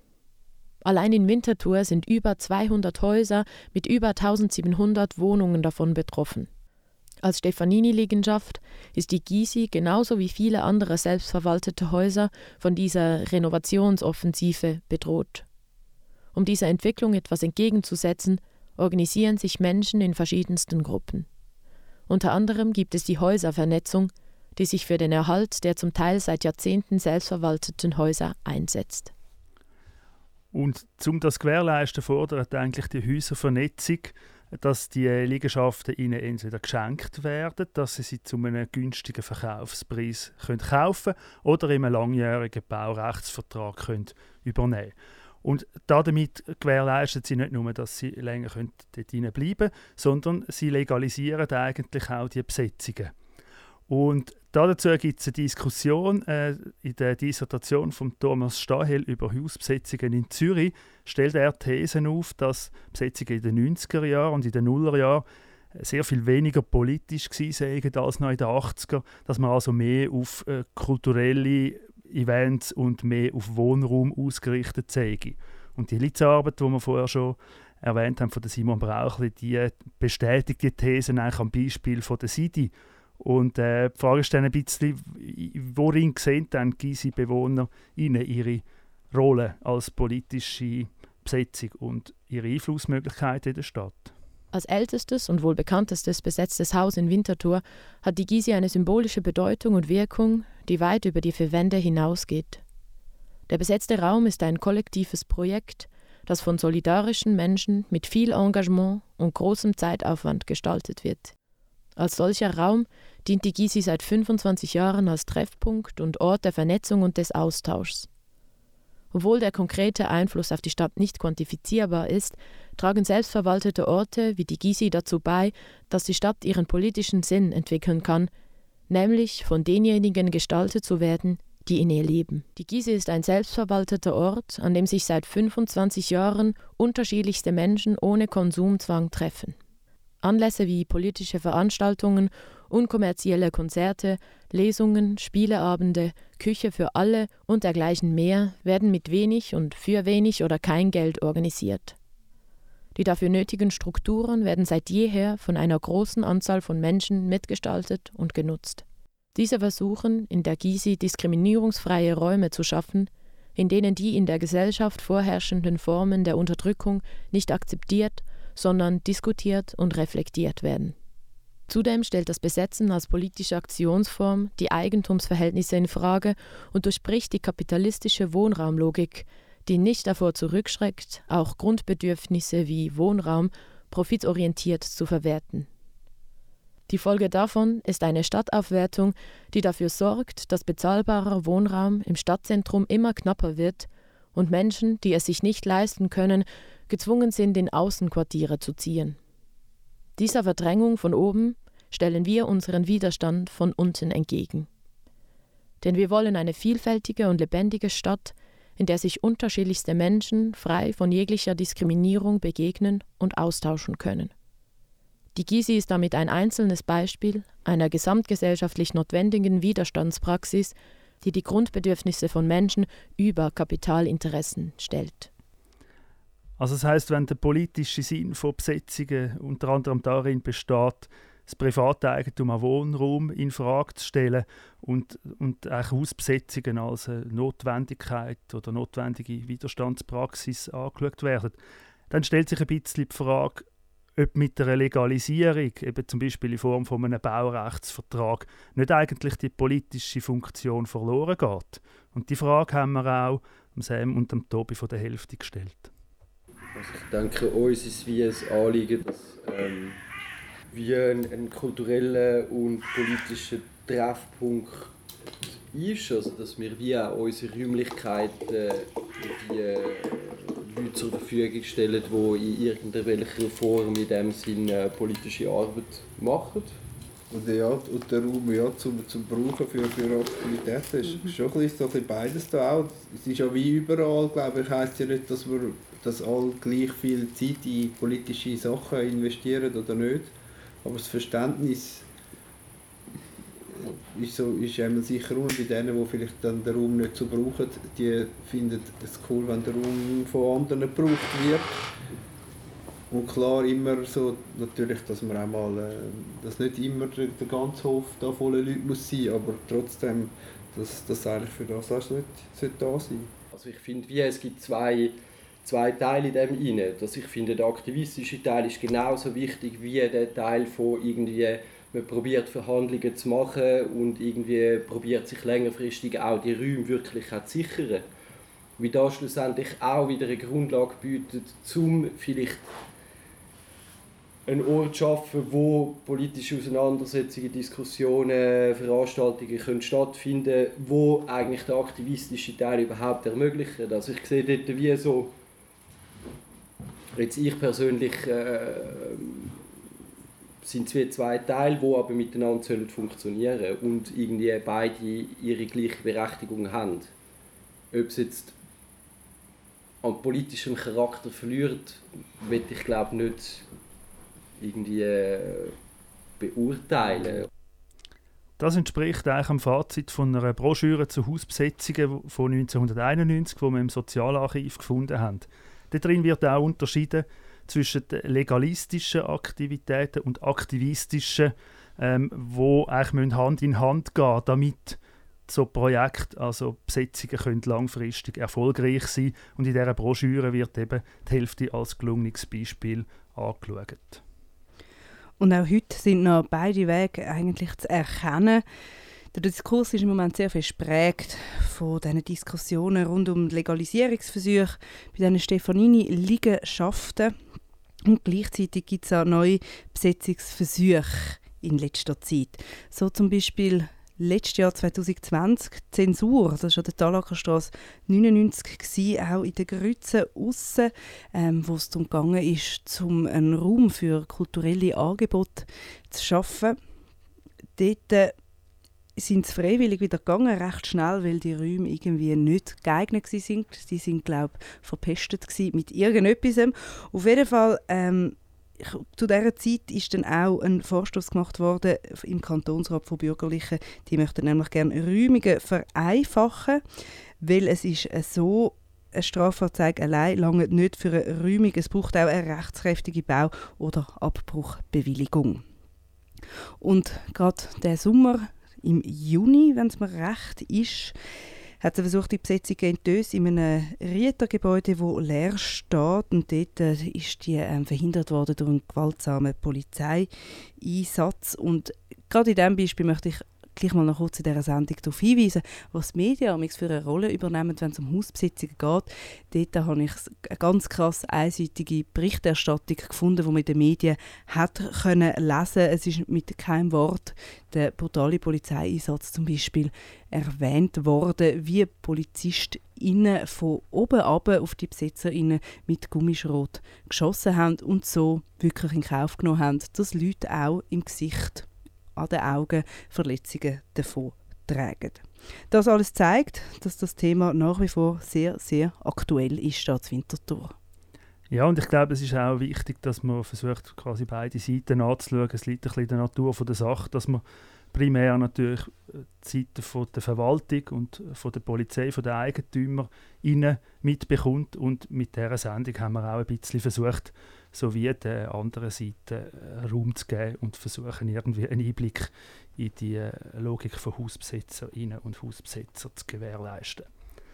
Vielleicht zum Schluss noch zwei Buchtipps. Äh, das eine Buch ist quasi ein Klassiker von Hör und Tod in Winterthur über die Winterthur-Ereignisse, wo schon ein paar Mal erwähnt worden ist. Ähm, da kommt auch die Jägerburg in Feldheim beispielsweise vor.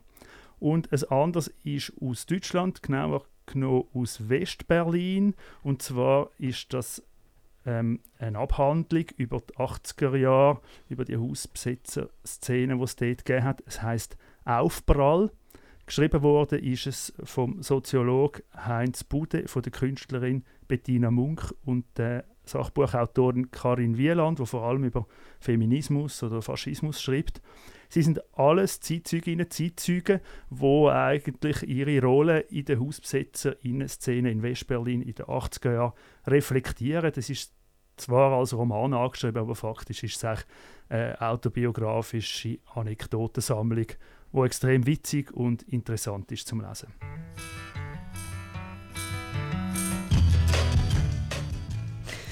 Und damit sind wir am Ende dieser Sendung. Wenn ihr, die jetzt am Zulassen sind, Feedback für uns habt oder Ideen oder Anregungen und findet, hey, wir haben ähm, etwas vergessen oder da gibt es Themen, die ihr unbedingt mal anschauen müsst, dann meldet euch.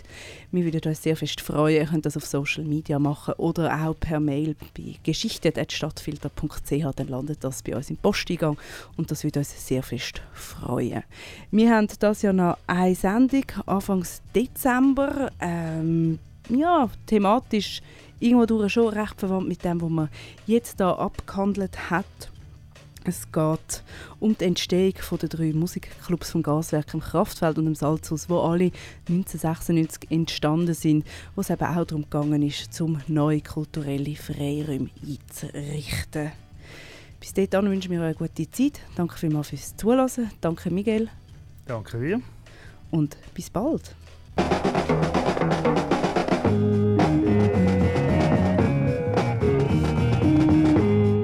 Geschichten und Geschichte, Schicht für Schicht. Bei Geschichtet, der lokalhistorische Podcast für Winterthur. Kanal K. Richtig gutes Radio. Das war Geschichte, der lokalhistorische Podcast von Radio Stadtfilter.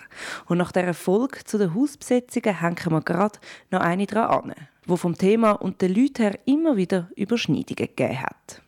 Letztes Jahr hätten die drei Clubs Gaswerk, Kraftfeld und Salzhaus ihr 25-jähriges Jubiläum feiern Das ist leider nicht so ganz möglich gewesen. Miguel Garcia und ich, Laura Serra, haben aber für den Podcast mit den Gründungsmitgliedern der drei Clubs geredet und die Räubergeschichten von früher noch hören.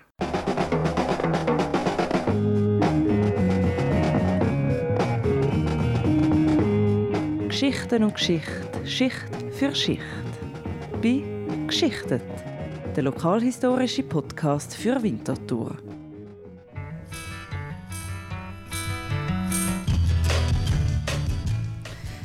Das ist die sechste Folge von Geschichten, die letzte Folge in diesem Jahr im 2021. Für euch das letzte Mal jetzt im Studio, der Miguel Garcia. Hallo. Hallo Laura. Und äh, ich, genau, Laura Serra. Wir reden in der heutigen Sendung über etwas, das ja, uns auch am Herzen liegt, kann man glaube ich sagen. Wir feiern ein bisschen Geburtstag. Es ist der 25. Geburtstag von ein paar Lieblingsclubs von uns das Jahr, nämlich vom Gaswerk, dem Salzhaus und dem Kraftfeld. Und man darf glaube wirklich sagen, die Clubs die sind wichtig für die Kulturstadt Winterthur, wo sich ja auszeichnet durch viele Museen, durch viel Theater, durch ein Musikkollegium, aber eben auch durch die Clubs. Die Clubs die sind alle im 96 gegründet worden. Das sind Spätfolgen aus den 80er. Das haben wir schon mehrmals erwähnt, da bei Geschichtet. 2006 haben sich die Clubs zusammen mit dem Albani zusammengeschlossen zum Verein Live Musik Kultur. Aus dem heraus ist nachher Untour gekommen, wo man ja auch heute noch kennt.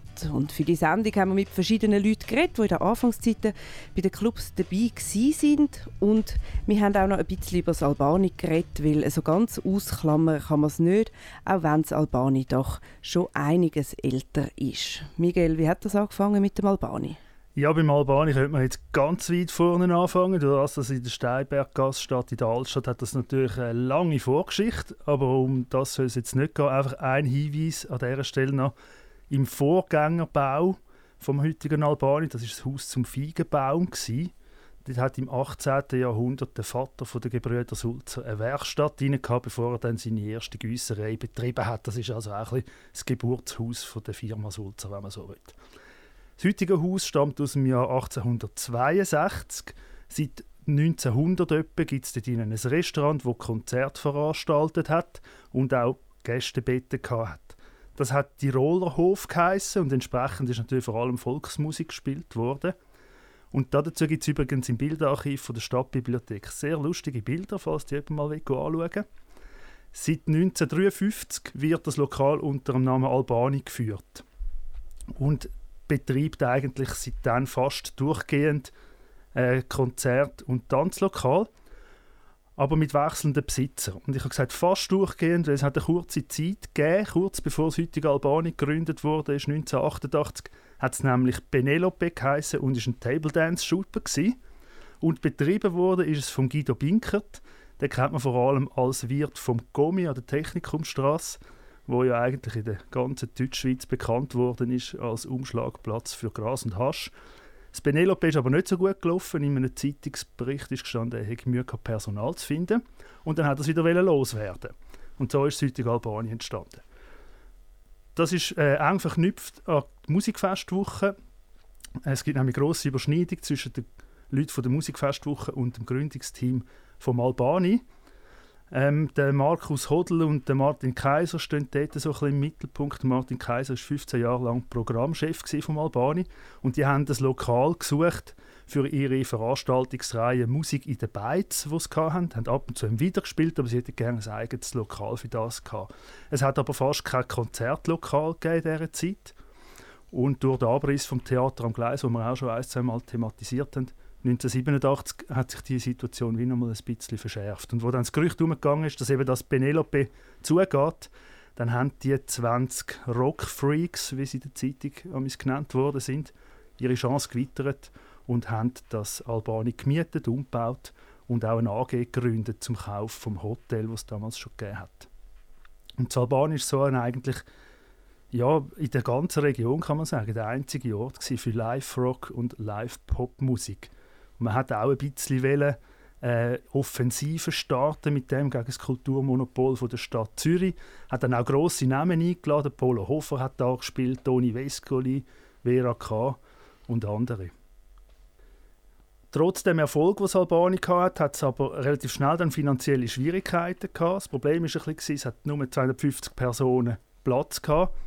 Und für die bekannten Bands sind das zu wenig Einnahmen gewesen. Wenn man weniger bekannte Bands geholt haben, dann ist gar kein Publikum gekommen. Und so haben sie ein bisschen äh, einen Clinch gehabt. Und dazu ist noch dass die grossen Bands lieber zu Zürich haben spielen und nur unter der Woche auf Winterthur haben kommen, wenn sowieso niemand Zeit hat. Schließlich hat man sich dann äh, getrennt von der AG, also Club und AG sind aufgetrennt worden, damit man Subventionen kann bekommen. Die Stadt hat gesagt, sie finanzieren keine Hotel AG. Und ab 1992 war es dann so wie gewesen, und Salbani hat jährlich 100.000 Franken bekommen. Und sie ist übrigens zu dem Zeitpunkt die drittgrößte Kulturinstitution in der Stadt gewesen, mit 20.000 Gästen pro Jahr.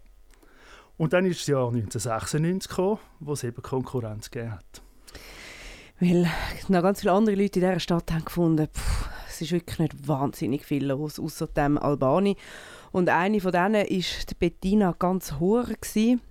Sie ist Mitgründerin vom Salzhaus und hat dann eben in den 90ern die Musikbox geschafft, ein Treffpunkt, wo sich Musikbegeisterte mit neuen Tonträgern eingedeckt haben und wo sie natürlich auch ganz viele Gleichgesinnte kennengelernt haben, die auch einfach irgendwo haben wollen tanzen ja, es hat nicht so viel gegeben. Also es hat, klar, das Albani, ähm, das ist sicher ein zentraler Punkt gewesen. Ich muss, muss dir ehrlich sagen, ich mag mich sonst nicht mehr im Detail erinnern, was es gerade so kurz vorher konkret noch gegeben hat. Ich mag mich sehr gut eben an das Albani erinnern. Planet Max ist dann auch irgendwann ähm, auftaucht, ähm, so ein als, ja, es war so ein Disco dann. Ähm, aber es hat wirklich gefehlt. Es hat Bühnen gegeben in Winterthur, das schon, oder? Ähm, ob Klassik oder in welcher Richtung auch immer. Ähm, es, haben ja, es, es, hat schon Möglichkeiten gegeben für Konzerte, aber wirklich so, ich sage jetzt auch, ein, ein äh, Konzert und eben aber auch Party, Tanzlokal, grösser, das hat es so eigentlich noch nicht so gegeben. Also das, was gefehlt hat, ist eine richtige Disco gewesen. Und Bettina hat mir auch erzählt, für das hat man dann halt einfach auf Zürich müssen zu dieser Zeit. Aber ähm, das war ja gar nicht so schlecht, da hat man wieder andere Gleichgesinnte aus Winterthur kennengelernt, die das Gleiche vermisst haben. Wie ist es dann zu der Gründung vom Salzhaus gekommen? Die Presse hat sich zu dieser Zeit nämlich auch gewundert, was da genau passiert ist und was das für Leute sind. Das ist so die Musikbox-Zeit dort mal im Winterthur, wo man sich äh, oder ich sage jetzt, wo äh, Musikinteressierte äh, Stunden verbracht haben dort im Keller unten. Und äh, ja, so war es auch, wie wir uns eigentlich getroffen haben. Oder ein Teil der Gründer, der Andreas Petro, der William Faoro und ich, haben sehr viel dort über die Theke diskutiert. Ich habe da dort mal geschafft in der Musikbox.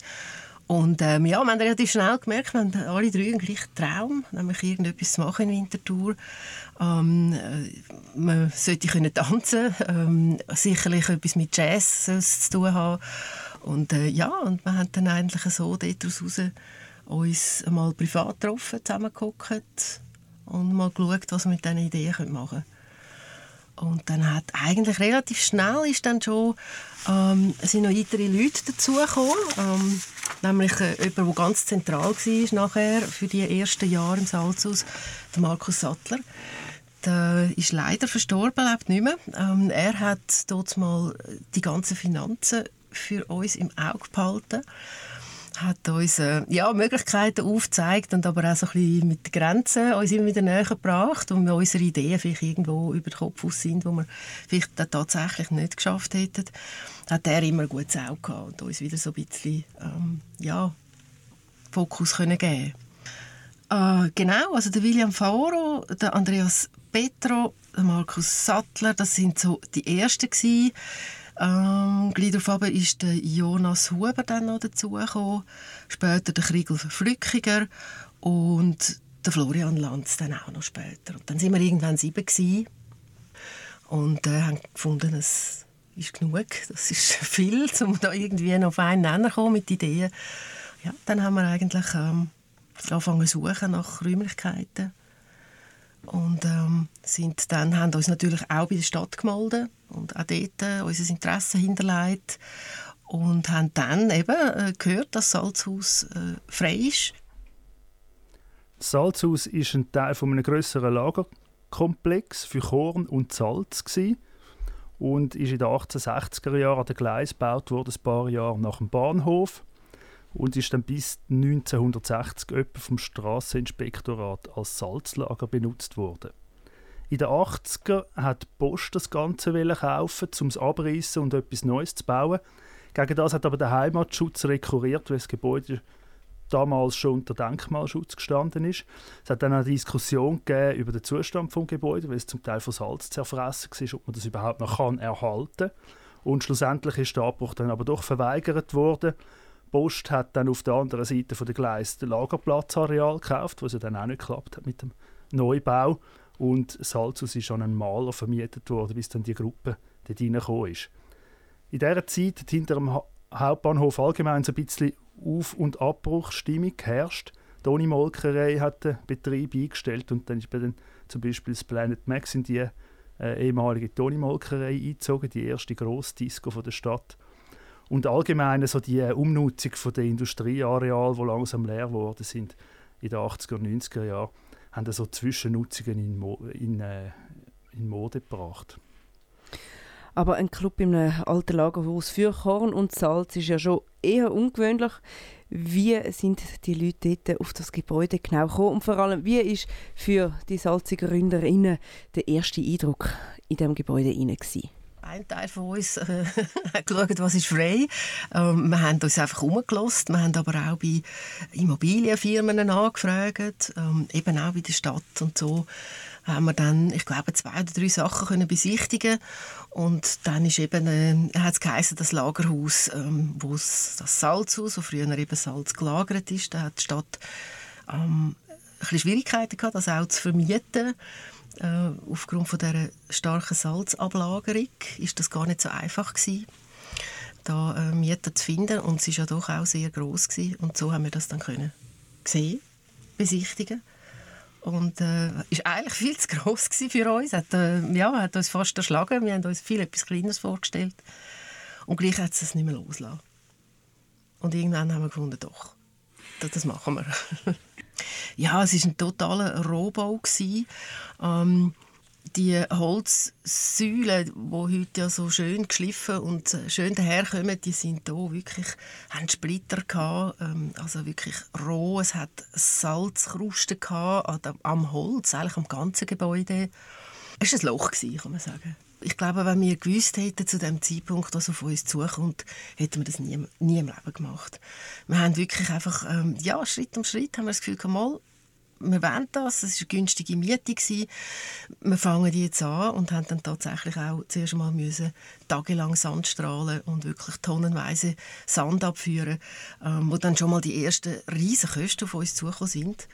Die Bettina spricht es an. So ein Unterfangen kostet natürlich einen Haufen. Die Finanzierung die ist eigentlich ein Tourthema beim Salzhaus. Also eigentlich nicht nur beim Salzhaus, auch beim Gaswerk und beim Kraftfeld werden wir noch auf ganz ähnliche Probleme treffen. Das Interessante dabei ist, dass jeder Club die Finanzierung auf seine Art hat sichern. Am Salzhaus zum Beispiel ist es sehr wichtig, um finanziell unabhängig zu bleiben. Wir haben einen Mietvertrag, gehabt, ganz normal. Ähm, wir haben sonst keine Beiträge. Gehabt. Äh, wir haben auch so die Idee, gehabt, äh, wir wollen keine Finanzierung, keine Unterstützung äh, von einer Bank oder äh, von politischer Seite oder so. Wir haben wirklich die Idee, gehabt, wir schaffen das aus eigenen Kräften und neutral und so, wie wir wollen. Mit unseren Ideen. Das ist wirklich äh, fest verwurzelt.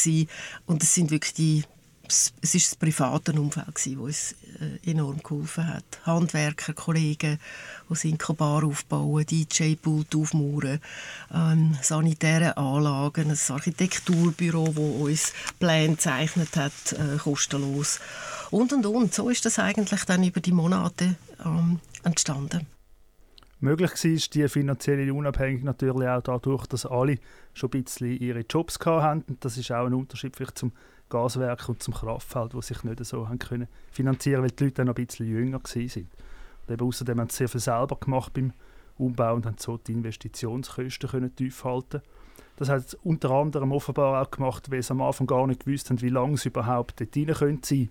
Es hat noch jahrelang Pläne gegeben, um irgendwie das ganze Areal neu überbauen. Das ist, glaube in der Anfangszeit immer noch ein bisschen ein Unsicherheitsfaktor gewesen.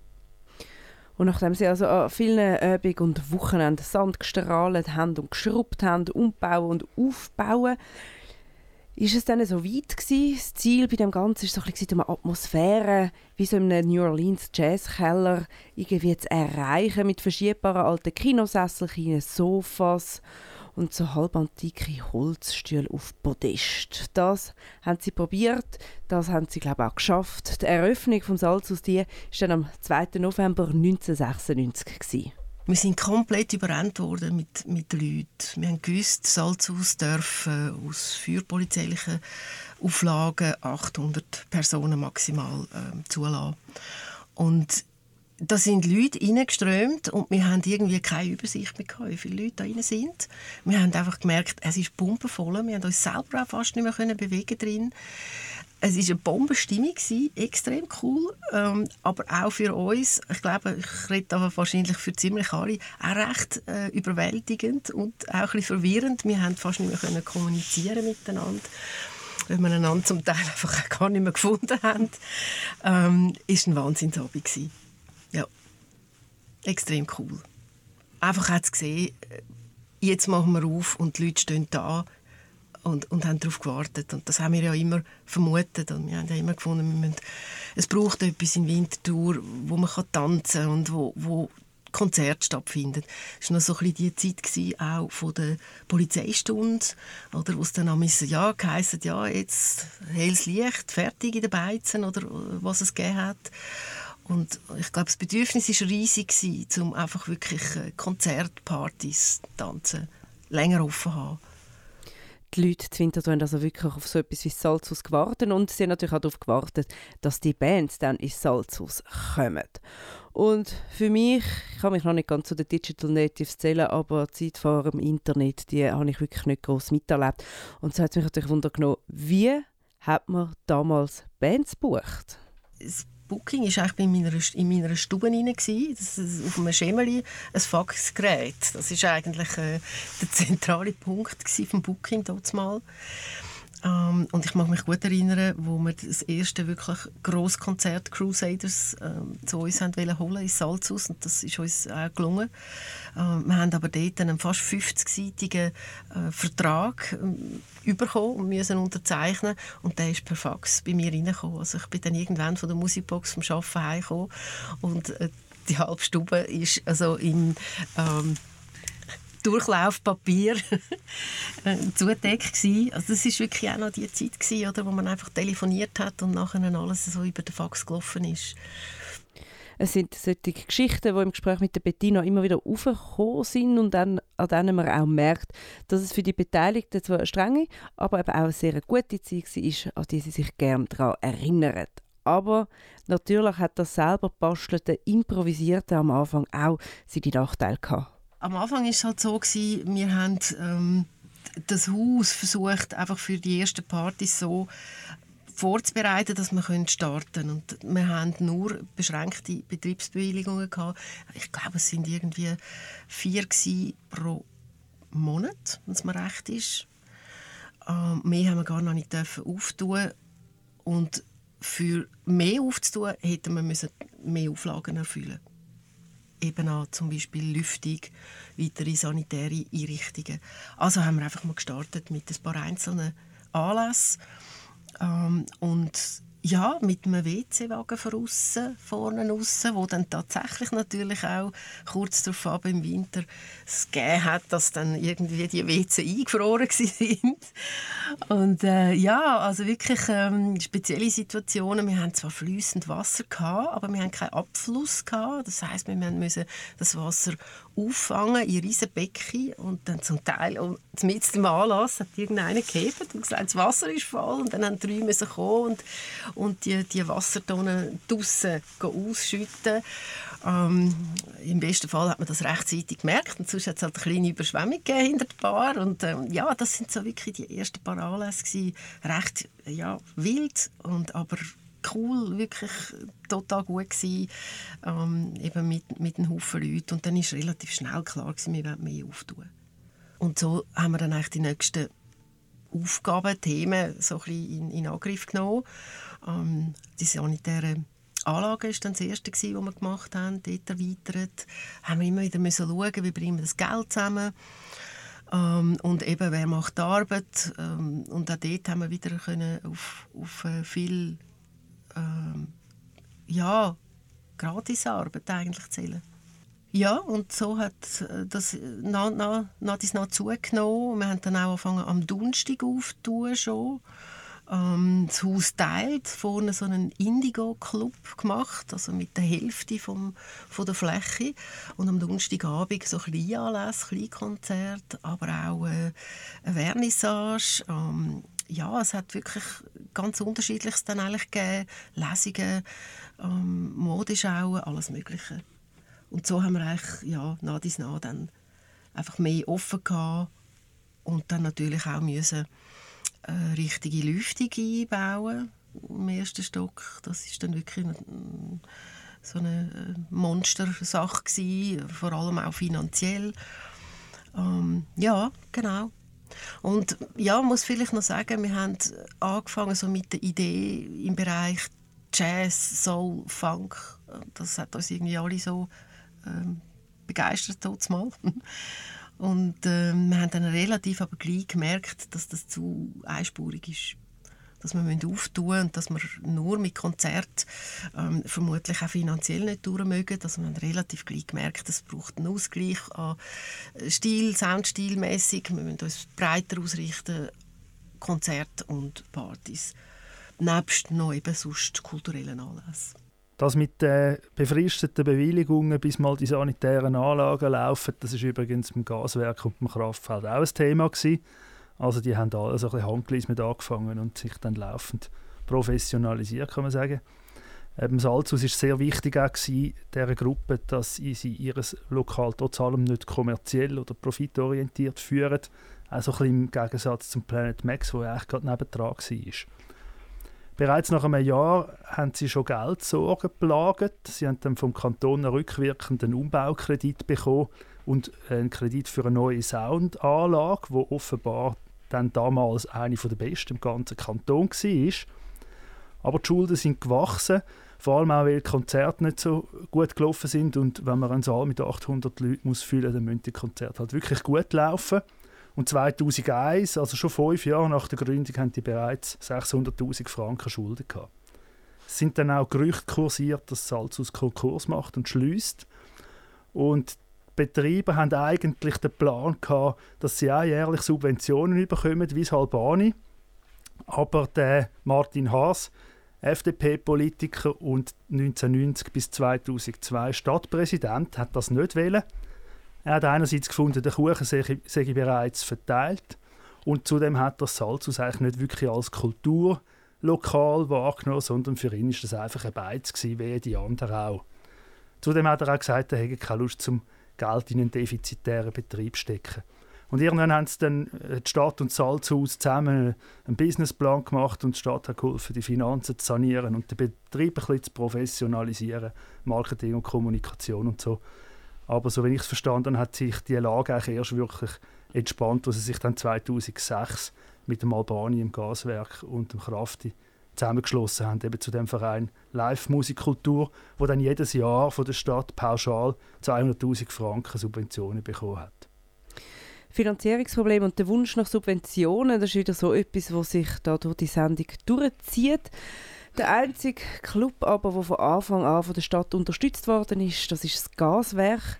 Das Gaswerk hat seinen Ursprung in der Jugendlobby Kaktus. Die hat sich 1994 gegründet, nach den Gemeinderatswahlen, wo einmal mehr fast keine Junge gewählt worden sind. Darum auch nicht wahnsinnig überraschend, dass dann einen Antrag für ein Jugendparlament gegeben hat, wo abgelehnt worden ist, von sich zu reden gemacht hat, die Jugendlobby unter anderem dann auch mal mit der Besetzung vom Gemeinderatssaal, wo sie auch allen PolitikerInnen einen Kaktus gebracht haben. Und einer, der damals dabei war, das ist der Kilian Schmid. Er selber sieht sich zwar vor allem anfänglich nur als Mitläufer von der Jugendlobby Kaktus, hat dann aber das Gaswerk über die ersten zehn Jahre hin maßgeblich prägt. Also eigentlich ist er im Gaswerk erst kürzer getreten, wo er mit dem Aufbau vom Radio Stadtfilter gerade wieder ein neues riesiges Kulturprojekt hat. Den Kilian haben wir getroffen, um über die Anfangszeit des Gaswerks zu reden. Wir haben im 1994 haben wir die Jugendlobby gegründet. Das waren etwa 13 oder 14 Leute. Gewesen, wo die gegründet haben. Ich, ich muss sagen, ich bin der innere Mitläufer auch. Gewesen. Ich habe in der Wege gewohnt, wo andere auch dabei sind. Und dann bin ich auch an die Gründerversammlung. Und wir haben äh, ja, gefunden, wir brauchen die Jungen brauchen ein Sprachrohr und haben das gegründet. Und dann hat es Leute, die sich mehr für das Jugendparlament interessiert haben und andere, die wollen Kultur machen Ich habe zu einer zu denen gehört, die wollen Kultur machen weil ja, wir haben von dem, wo ich herkomme, Waldling, haben das Kisi Open Air gemacht und so ist das eher meine Schiene. Gewesen. Und wenn man Wintertour anschaut, in sieben Jahren, also 93, 94, 94 haben wir gegründet, ist auch nicht so viel gelaufen aus dem Albani. Der Viter hat es gegeben, Kulturmafia, wo noch Konzerte organisiert haben, dann das Planet Max, Max ich habe gesagt, war der Grütz raus. Das war eher der Punkschuppe. Ich selber hatte nicht verkehrt. Und wenn du etwas wählen hast du es selber machen. Wir haben in der Jugendlobby haben wir dann äh, äh, Konzert organisiert im alten Dynamo Velowerkstatt, Partys einmal pro Monat und haben gefunden, wir wollen ein Kulturzentrum machen. Im 1994 haben wir die Jugendlobby gegründet und wir haben im 1995, oh, ist ja alles recht schnell gegangen, Oktober haben wir angefangen mit dem Konzept zu schreiben äh, sind zur Stadt gegangen, haben gesagt, wir brauchen einen Raum. Und im Mai 96 äh, haben wir angefangen mit dem Gaswerk eigentlich. Wir haben ein sehr rudimentäres Konzept geschrieben dort mal. Also dort haben wir gefunden, wow, heute würde ich sagen, naja. äh, und ja, und dann angefangen, eigentlich ohne groß irgendwie eine Ahnung zu haben. Und das hat man dann auch gemerkt. Wir haben zuerst mal innerhalb von einer Woche den Saal umbauen. Und nach sechs Tagen haben wir das erste Konzert dort drin. So ist eigentlich das alles entstanden. Und ja, dann haben wir äh, etwa drei Monate gemacht und dann haben wir eigentlich gemerkt, dass wir pleite sind. Weil wir haben von Finanzen alle eigentlich gar keine Ahnung hatten. Wir hatten grosse Pläne, äh, Konzerte zu machen, Georg Tanzer oder so, die Hirsche zu kommen. Ja, aber wir hatten auf einmal kein Geld mehr. Gehabt. Und dann ist schon der erste Stopp gekommen, eigentlich von dem Gaswerk. Und wir haben angefangen, kleine Brötchen backen, nachher im Kino Nische. So ist eigentlich das äh, entstanden. Aber die Jugendlobby Kaktus hat nicht nur das Gaswerk gegründet, nein, sie haben noch für ganz andere Projekte verschiedene Ideen gehabt. Es hat dort mal auch ein Jugendparlament gegeben also dort ist äh, Chantal Galladay ist dort die war auch in der Jugendlobby. Gewesen. Sie hat sich dann für richtig Politik äh, interessiert und hat mit anderen zusammen das Jugendparlament gegründet. Weiter haben wir noch eine Ombudsstelle gründen. Also man hätte gerne eine Ombudsstelle für Jugendliche, für ihre Probleme. Sie können dort melden, wenn etwas ist. Und das Projekt ist äh, wie untergegangen. Das sind so die drei Sachen, die wir wollen. Aber wir haben uns auf das Jugendparlament konzentriert und auf das Kulturzentrum. Ja. Und sonst haben wir uns gegen Antirassismus, Antirassismus-Abstimmung gegeben, so Sachen haben wir organisiert, plus Diskussionsübungen zu Gewalt unter Jugendlichen und, und, und. Also, die Jugendlobby eben, es sind auch nicht viele Leute, gewesen, es sind 13 Leute, gewesen, aber es war einfach sehr aktiv gewesen, in Pressemitteilungen schreiben. Wir haben eigentlich zu allem Stellung genommen zu dieser Zeit. Das hat dann auch, eine, und, äh, wir haben natürlich noch den Gemeinderat, haben wir auch noch besetzt. Und all diese Sachen hat dann wie auch ein Ski gegeben, als stehen extrem viele Leute hinter der Jugendlobby und sie sind extrem wichtig. Aber eben, wenn man so schaut, das sind wirklich sehr wenige Leute gewesen. Man war oft sehr präsent gewesen. Aber das ist auch wieder einzelne Leute gehangen, die geschrieben haben, geschrieben haben. Es hat ganz viele Pressemitteilungen von uns gegeben. Und darum sind wir immer in der Zeitung gestanden. Darum haben noch Politiker mit uns geredet, uns ernst genommen. Und darum haben wir dann äh, vielleicht auch das Gaswerk bekommen. Ja, die Tatsache, dass sie ernst genommen worden sind, hat wahrscheinlich auch mit der Unruhe in den 80er Jahren zu tun. Seitdem war das ein riesiges Thema, die verschiedenen Jugendbewegungen, die zum Teil auch so ein militant waren. Wie geht man mit denen um? Und die Jugendlichen haben vor allem selbstverwaltete Kulturräume wählen. Auch im Jugendhaus hat es so Bestrebungen gegeben, das autonom zu betreiben. Das heißt, das Gaswerk ist also nicht wie Salzhaus oder das Kraftfeld vor allem über private Initiativen entstanden, sondern sehr stark über die politische Bühne gelaufen.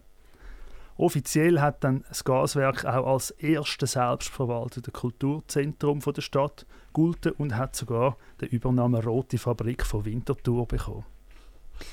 Der Kilian hat es vorher schon erwähnt, in dem Kulturzentrum hat dann aber doch niemand eine Ahnung von Finanzen und vom Konzept schreiben eben offensichtlich auch nicht wirklich. In dem Konzept ist drin gestanden, dass wir uns Löhne zahlen und haben äh, ganz viel Arbeitsprozent verteilt, zum Beispiel, wer was schafft. Und ja, auch wie, wie das Haus könnte funktionieren. Was sicher drin stand, ist, was wir alles wollen. Also wir wollen ein Frauencafé drin, wir wollen eine Bibliothek, ein Kino, ein Restaurant, wir wollen einen Teeraum, dann eben einen Konzertsaal, dann haben wir, äh, was haben wir noch alles wollen? Ganz viel eigentlich. Das haben wir alles drin geschrieben. Ja, was wir vielleicht ein zu wenig drin geschrieben haben, ist das Wie. Also, wie man das kann finanzieren kann, wie, also wir haben auch keine Stiftungen angeschrieben im Vorfeld. Also wir sind nicht auf Geldsuche gegangen.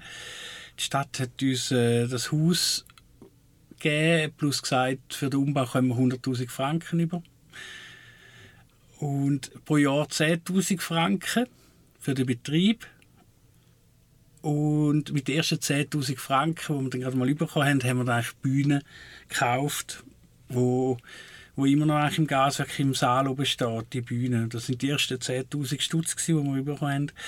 Mit der haben wir die gekauft und nachher haben wir kein Geld mehr gehabt. Aber schauen wir zuerst noch mal schnell das Gebäude an. Wie es der Name schon sagt, handelt es sich da ums ehemalige Gaswerk. Es ist dort im 96 klar gewesen, dass das Gebäude frei wird, weil das Stadtwerk hat nebendran angefangen, die riesige Halle zu bauen. Und die Jugendlobby Kaktus hat dann eben bei der Stadt angefragt und gefunden, du, das Gebäude, das wäre jetzt gerade recht perfekt. Es hat zum Beispiel einen riesigen Saal drin, das würde sich gerade super eignen für Konzerte. Und die anderen Räume, wie zum Beispiel das Foyer, das sind Transformatorenhäuschen und also in erster Linie mal nicht wahnsinnig geeignet.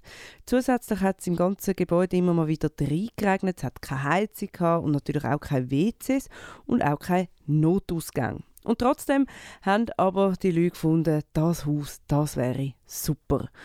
Und dann hat es sehr, sehr schnell gehen, um das irgendwie halbwegs betriebstauglich zu machen.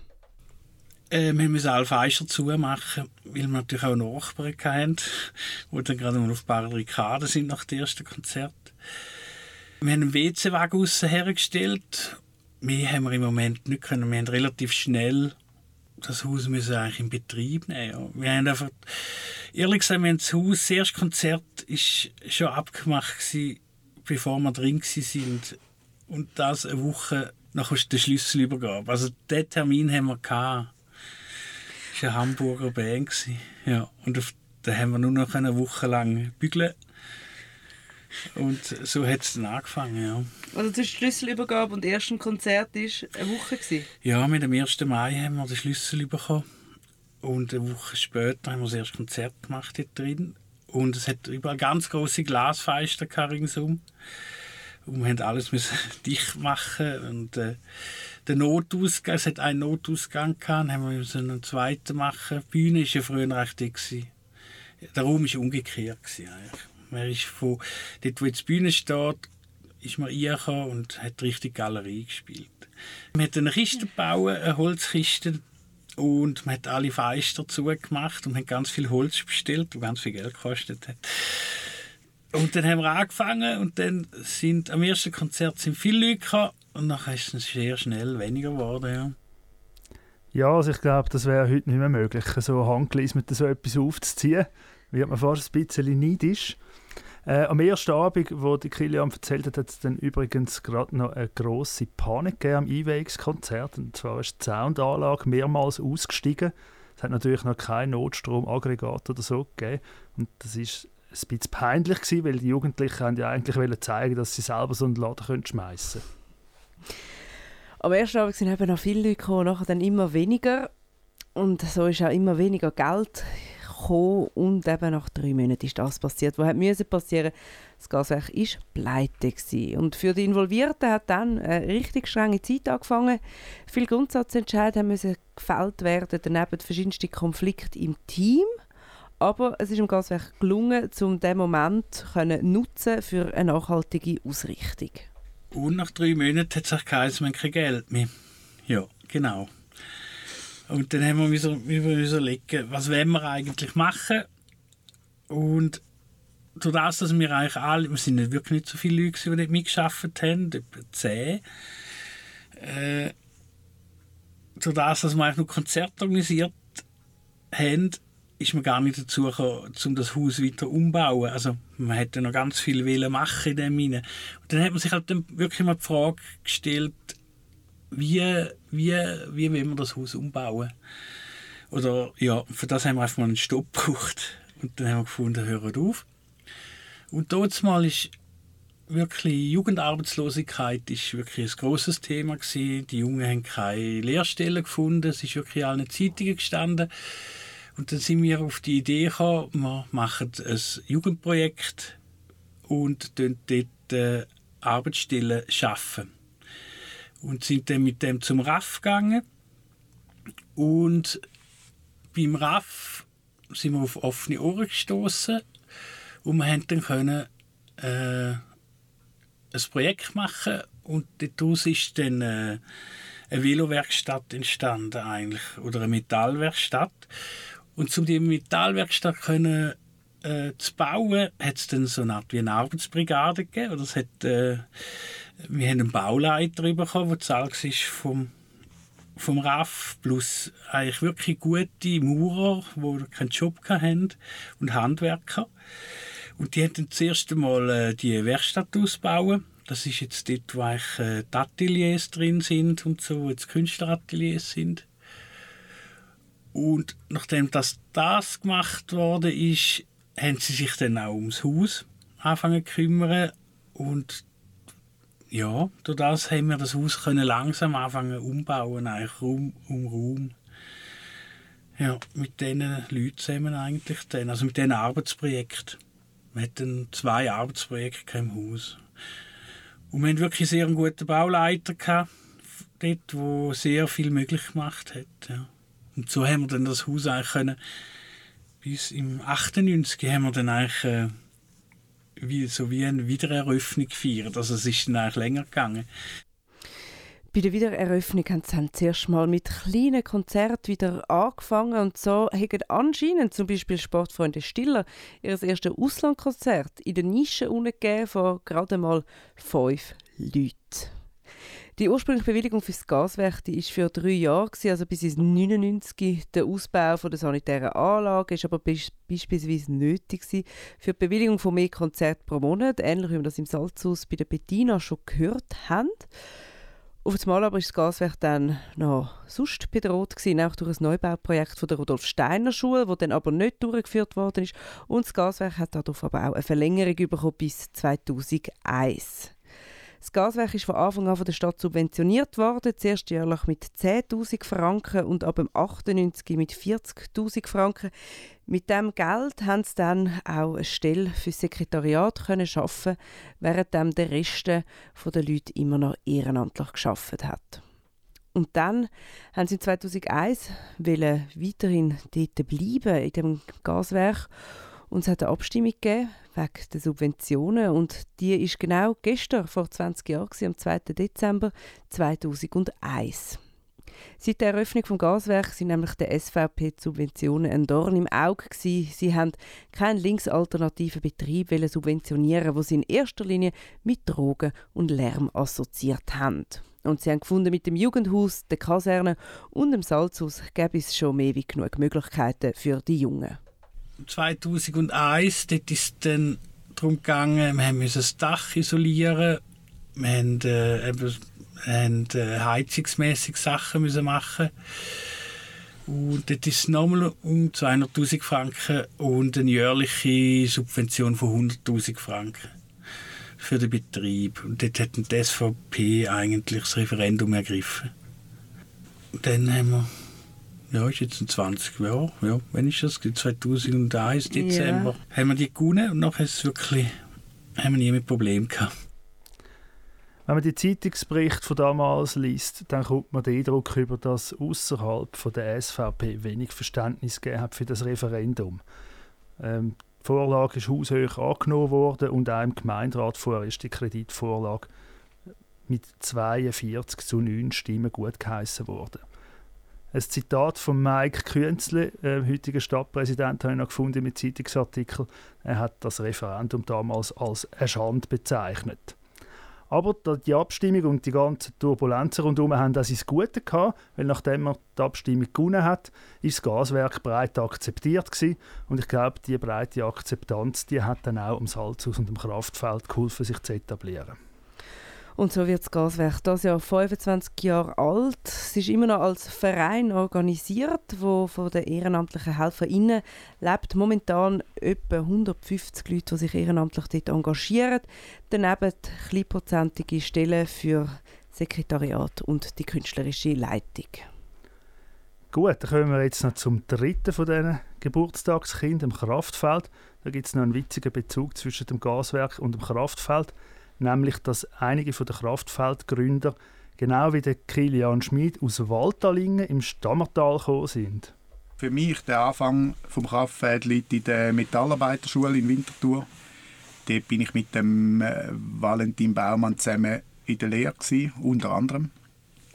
Und nach während der Lehre äh, haben wir angefangen, haben wir zusammen, also mm, ich weiß auch nicht mehr, wie die Idee kam, wahrscheinlich ist die aus Gunterlingen gekommen, die Idee, äh, dort haben sie, äh, haben sie einen, so einen Weiher, einen Kisi-Weiher.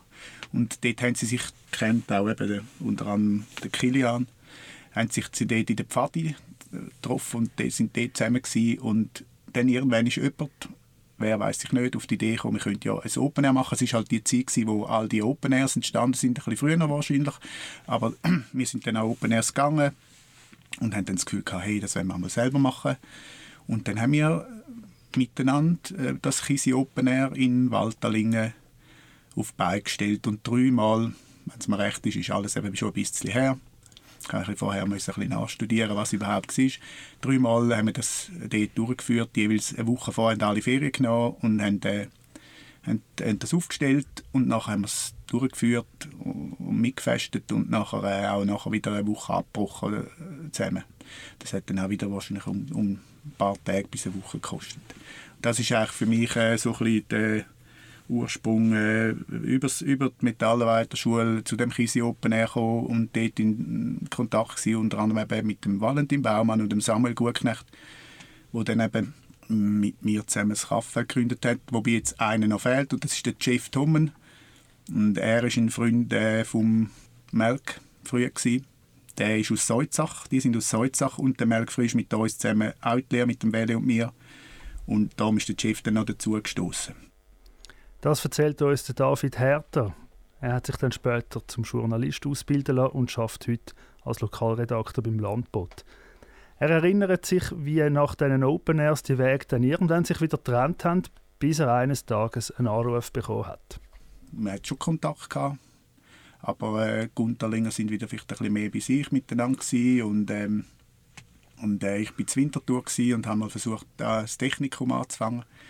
Und einem Abend, äh, wo ich dort am Technikum anfange, mein erstes Semester Elektrotechnik, äh, hat der Merk geläutet und hat gesagt, er braucht noch jemanden, um die Miete zu zahlen. Auf dem Lagerplatz hat er eine äh, Boutique, also eine Garage, so eine Werkstatt äh, gemietet.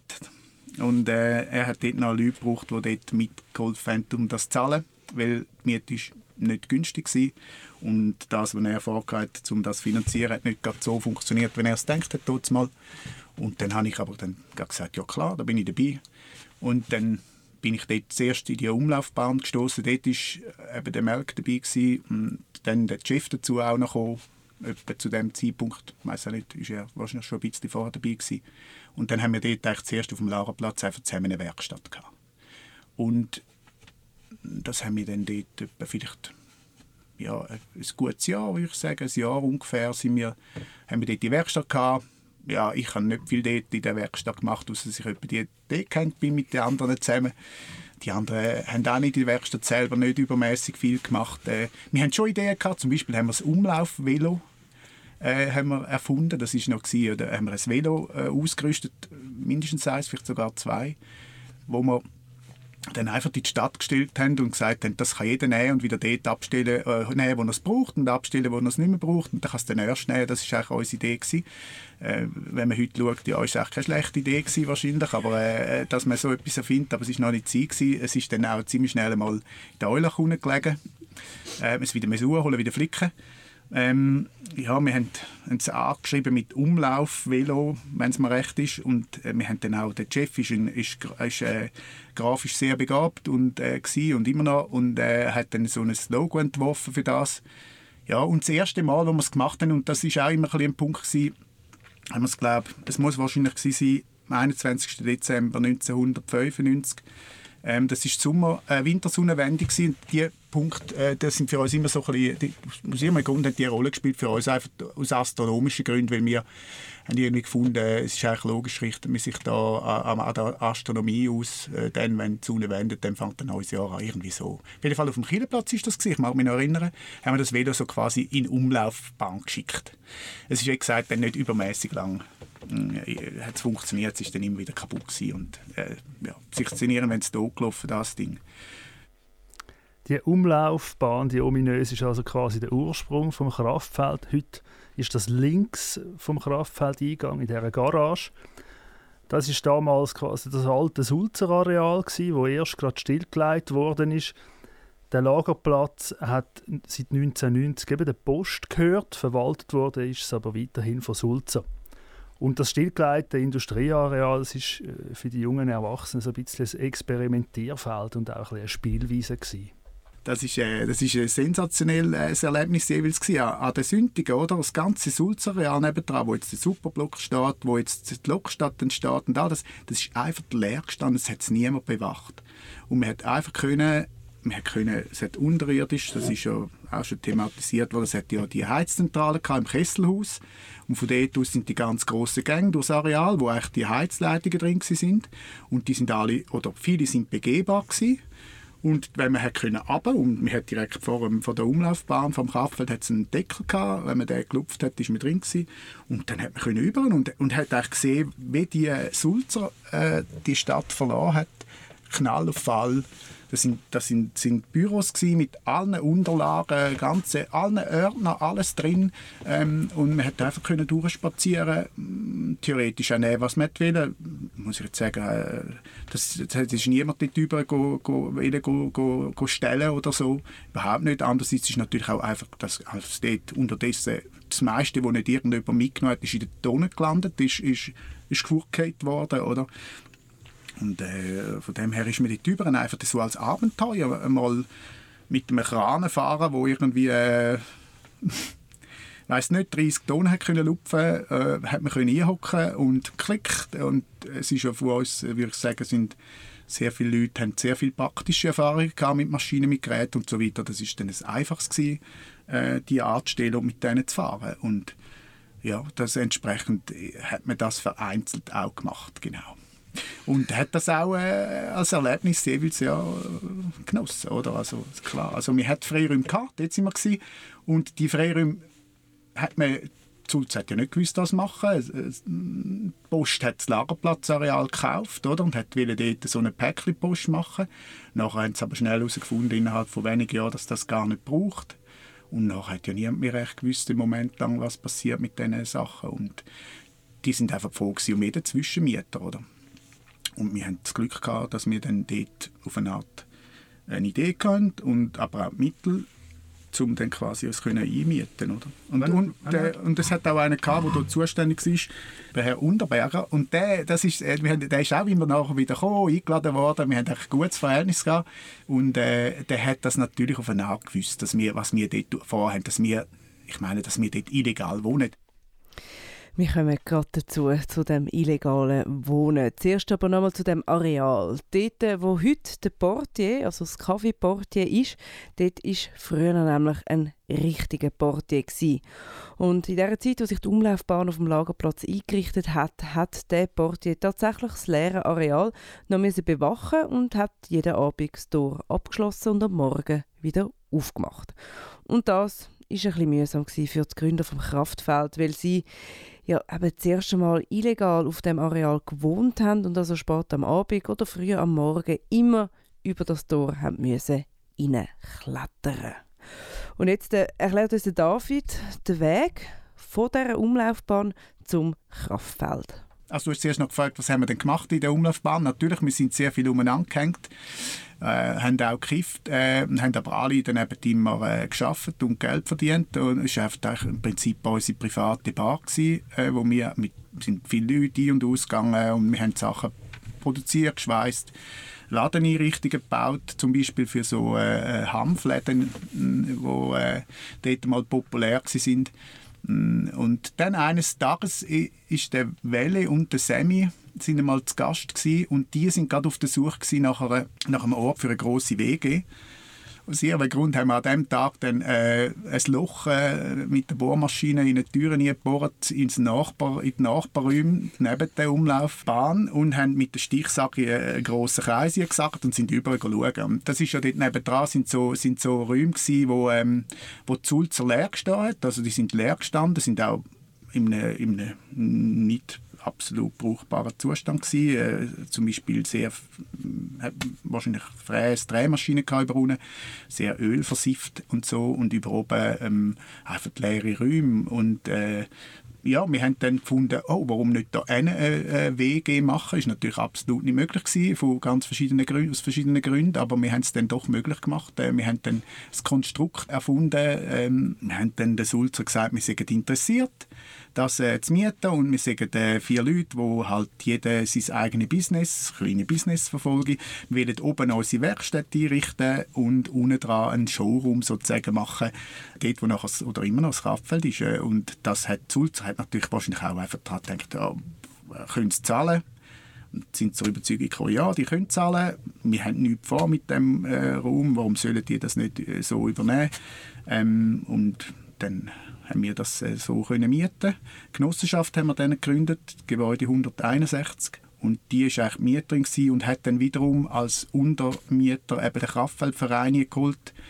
So haben wir es gedacht, dann sind wir nicht grad, äh, stehen wir dann nicht grad mit abgesagten Hosen da, wenn, wenn dann irgendetwas äh, schief läuft, weil es ist natürlich auch der Barbetrieb am Anfang illegal gewesen. Also illegal im Sinne von, wir haben äh, nicht können Gastwirtschaft führen drin, wir haben dann den Umweg genommen über ein Verein, wo jeder, der hat wollte, konsumieren hat müssen theoretisch oder praktisch, also das Vereinsbuch hat es gegeben und sind auch, was weiß ich, wahrscheinlich etwa 200 Namen drin gestanden, zum Zeitpunkt, wo die Polizei vorbeikam. Ähm, die hat man sich eintragen als Vereinsmitglied und dann ist so quasi eine geschlossene Gesellschaft, Vereinslokal. Das ist unser Trick, den wir gemacht haben. Ja, genau. Und, ja, und dann ist eben eines Morgens ist der Herr Giovanoli, wenn es mir recht ist, ist an der Tür gestanden und hat geklopft und der Chef und ich sind gerade am Morgen gewesen. und hat gesagt, ja, es hat Lärmklagen gegeben vom, gegenüber vom Vogelsang und äh, wir haben hier eine illegale Bar, Bar am Laufen und sie können jetzt die schliessen aber er hat uns auch gerade den Ausweg skizziert. Er eigentlich dann nicht äh, einfach gewesen, so im Sinn von, äh, wie man sich vorstellen könnte, äh, wir machen jetzt zu und peng, es ist wahrscheinlich vielleicht dann auch nicht so einfach gewesen, denn wir sind natürlich gekommen und haben als erstes das Barbuch gezeigt und so und dann habe ich gesagt, ja komm, lassen Sie das bleiben. Äh, wir wissen ja, wie das wirklich denkt ist mm, und hat uns dann gesagt, ja, tun Sie doch versuchen, das äh, auf dem, zu legalisieren. Ähm, und wir haben auch das Glück gehabt, dass zu dem Zeitpunkt ist ja gerade die Diskussion mit der Liberalisierung von der vom Gastwirtschaftsgesetz, bla bla, ich weiß jetzt den Namen nicht mehr genau, vom Kanton, das ist gerade im Tour gewesen. Und dann haben wir eigentlich wirklich Glück gehabt, müssen wir sagen, auch Glück gehabt, dass wir dann können das dann mit, der, mit so Ausnahmebewilligungen weiterführen bis zum Zeitpunkt, wo man dann alles legalisieren hat können und es auch dann der Zulzer zugestimmt hat und gesagt hat, okay, wir wollen, die dürfen da äh, eine Bar einrichten und so weiter. Und ja, das ist dann so der Übergang zum, zum ja, regulären Betrieb später. Das ist dann etwa drei Monate offen gewesen, denke ich, im illegalen Betrieb. Das muss sein, äh, erste Jahreshälfte 1996. Ich glaube, die, die richtige Eröffnung so mit Ausnahmebewilligungen zum Recht ist, ist dann gewesen, Juni, Juli 1996. Äh, aber einfach, um das einmal deutlich zu machen, haben also wahrscheinlich so ziemlich alle gewusst, dass das Kraftfeld einfach mal eine, eine illegale Wege mit illegalem Barbetrieb ist. Und da haben wir alle ein bisschen das Auge zugedrückt, was auch diese Anekdote noch zeigt. Das Gründungsteam hat äh, oben in diesen Räumen haben äh, ihre Betten, ihre Schlafmöglichkeiten versteckt, weil das sind ja offiziell ihre Showräume gewesen, falls da jemand inspizieren Und jemand von ihnen hat das so auf die Spitze getrieben und einfach sein riesiges Bett mit im Raum gehabt und dann amigs behauptet, das sei sein Ausstellungsobjekt. Und dabei war es natürlich einfach sein eigenes Bett gewesen, aber so hat er immerhin nicht jeden Tag müssen sein Bett auf- und abbauen. Das ist mega clever. In der Zeitung sind die Kraftfeld-Leute so als Freaks bezeichnet worden, weil sie als langhaarige, unorthodoxe Idealisten, äh, ist in einer Zeitung gestanden, äh, quasi so einen grossen Kontrast zu der Firma Sulzer und der ganzen Firmengeschichte dargestellt haben. Ein bisschen Kontrast haben sie auch dargestellt zu der Villa Wahnsinn. Das war so ein, ein Kommerzdisco, wo nachher dann das Outback drin war, also dort vis-à-vis vom Museum Schaffen, vom Lagerplatz. Und äh, die Kraftfeld-Leute haben sich in einem Artikel auch beschwert über die Villa Wahnsinn und den Portier, wo quasi sie immer ein bisschen daran gehindert hat, Rein- und Rausgehen, aber dann bereitwillig Nachtschichten geschoben hat für die, ich zitiere, kutzenden Gäste von der Villa Wahnsinn. Und wir wollten natürlich noch wissen, um was ist es diesen Kraftfeldleuten damals gegangen? Was war ihr Antrieb? Gewesen? Ist es einmal mehr um Freiräume gegangen? Sicher Freiräume haben, selber können etwas machen, äh, darüber zu bestimmen, zum großen Teil. Das ist sicher ein Antrieb, ein Antrieb gewesen, garantiert. Äh, in den verschiedenen Formen, wo es ähm, halt dann auch hatten. Äh, das Gaswerk und, und das Salzhaus haben andere Antriebs, Antrieb. Und bei uns ist es, denke ich, aus diesen irgendwie zwischen uns, unter diesen vier Personen nachher 20 Personen oder 30 Personen, der ist zwischen ihnen ist, das Energie, ist die Energie entstanden, um das Wählen haben und, und auch umsetzen. Und, und auch, dass man auch einfach, man hat es lässig gefunden, Feste veranstalten, andere Leute, äh, dass die teilnehmen äh, und mit denen coole, coole Zeit verbringen und und das können im eigenen Raum sozusagen machen, das, das ist schon, denke ich, das ist immer mit ein Antrieb gewesen. Jetzt, ob das jetzt auch in dem Sinn äh, so von diesen Freiräumen als, als, wie soll ich sagen, dass man, hat sich, dass man sich den, Kampf um Freiräume auf die Fahne geschrieben hat. Das nicht. Ich, ich denke, man hat aber auch einfach viel, man noch doch mehr Möglichkeiten gehabt, wie jeder, der nachher oder später kam, ist in Winterthur. Es hat einfach sehr viele Sachen gehabt, die leer gestanden sind. Das Publikum hat uns erzählt, es sind eher so ein bisschen Alternative aus dem Wider gewesen. Bei denen war das Gaswerk ein bisschen verpönt, gewesen, weil es eigentlich der Stadt gehört hat. Und das Salzhaus ist mir auch nicht unbedingt angegangen. Ähm, während das Salzhaus und das Gaswerk auch vor allem über äh, städtische oder private Finanzierungsquellen funktioniert haben, auch wenn die nicht so üppig sind, hat der David gesagt, hätten die Kraftfeldleute eigentlich keinen Franken im Sack gehabt. Und sie haben dann mit der Zeit doch ein bisschen versucht, sich zu professionalisieren nach ein paar Jahren Fronarbeit. Und das ist ein neues Team um den Manuel Lehmann als Ruder gekommen, Die haben dann angefangen, Löhne zu zahlen mal und ein bisschen, ähm, wie er das sagt, im Zeitungsartikel von dem Jugendhaus-Image wegzukommen. Man hat sich aber nach wie vor ganz klar als Nischenkultur lokal positioniert und hat auch immer versucht, äh, kreative und äh, lustige Events zu machen. Ich erinnere mich zum Beispiel an das Format Spielwiese, wo man mal können Sandburgen bauen oder ein Schneckenrennen machen Und das Budget ist vielleicht auch ein bisschen weniger ein Problem als bei den anderen beiden, die viel grösser waren, weil man eben nicht so viel Publikum gebraucht hat und auch nicht so auf bekannte Bands gesetzt hat. Trotzdem ist dann irgendwann der Generator als Unterstützerverein und zusätzliche Einnahmequellen gegründet worden. Wir können also zusammenfassen, es war mehr oder weniger gleichzeitig, wo ganz viele Menschen da gefunden haben, es bräuchte etwas und unabhängig voneinander haben sie drei Clubs aufbauen. Meistens mit dem Wissen, dass da andere am Umwerkeln sind aber gerade am Anfang hat es auch nicht wirklich eine Zusammenarbeit gegeben, auch wenn ja lustigerweise das Gaswerk und das Kraftfeld mit diesen Walterlingen Verbindungen personell eigentlich sehr verbandelt war. Vielmehr war es so, gewesen, dass man sich kennt hat und auch mal beieinander vorbeigegangen ist, aber es dann doch ein Weile gegangen ist, bis man sich zusammengeschlossen hat. Zum genau sein, wie sie es ja 2006, bis dahin hat Albanien von der Stadt die jährlichen Subventionen von 100'000 Franken bekommen dann haben sich die vier Clubs zusammengeschlossen zum Verein Live Musikkultur und haben angefangen, Subventionen untereinander aufzuteilen. Zuerst war das je 30 Prozent für die drei grossen Clubs und für das Kraftfeld 10 Prozent. Ein paar Jahre später ist aus Live Musikkultur und Tour entstanden. Und, äh, noch heute sind die vier Clubs dort drin vereint und sich momentan Subventionen ziemlich gleichmäßig aufteilen. Und dann hat man natürlich noch andere Geldgeber gefunden über die Jahre, wie beispielsweise der Lotteriefonds. Und das alles hat dazu geführt, dass eigentlich alle vier Clubs auf recht soliden Beinen dagestanden sind, zumindest bis zum Anfang von der Pandemie.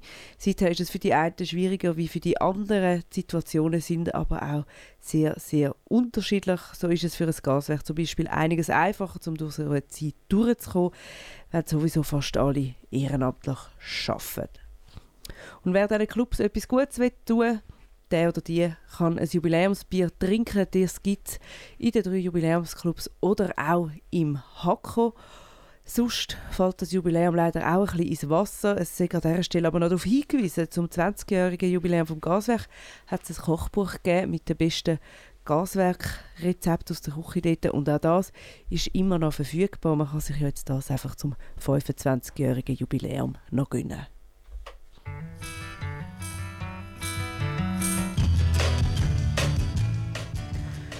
Und das war es mit dieser Sendung. Wir sind äh, wie immer offen für äh, Feedback, für Anregungen, aber wir sind vor allem auch offen für Ideen. Das ist die letzte Sendung für das Jahr gewesen. und falls ihr die jetzt Inputs habt, über was wir mal sollen reden, wo wir sollen buddeln gehen, meldet euch geschichtet.stadtfilter.ch, wenn ihr das per Mail möchtet machen oder auch über Social Media auf Facebook und Instagram findet ihr uns. Und sonst sagen wir Hört doch fleissig die sechs Folgen, die wir das Jahr gemacht haben. Und wir hören uns wahrscheinlich im neuen Jahr wieder. Danke vielmals, Miguel. Prost, bis nächstes Jahr. Bis nächstes Jahr.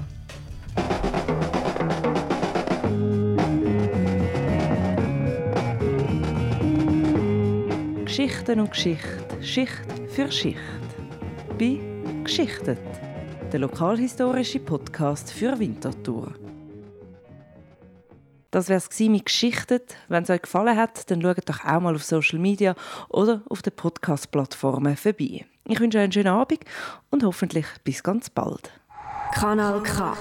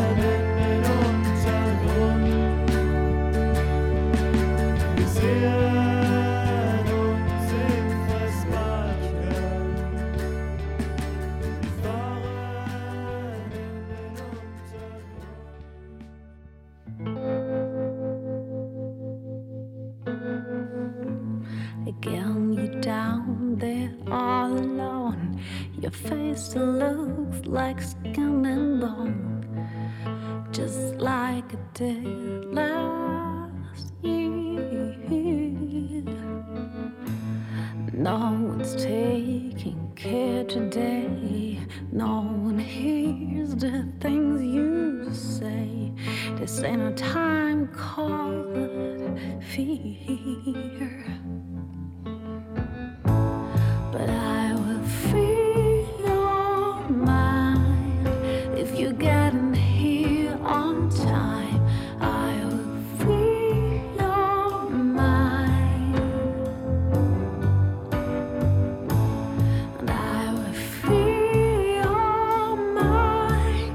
If you get in the heat.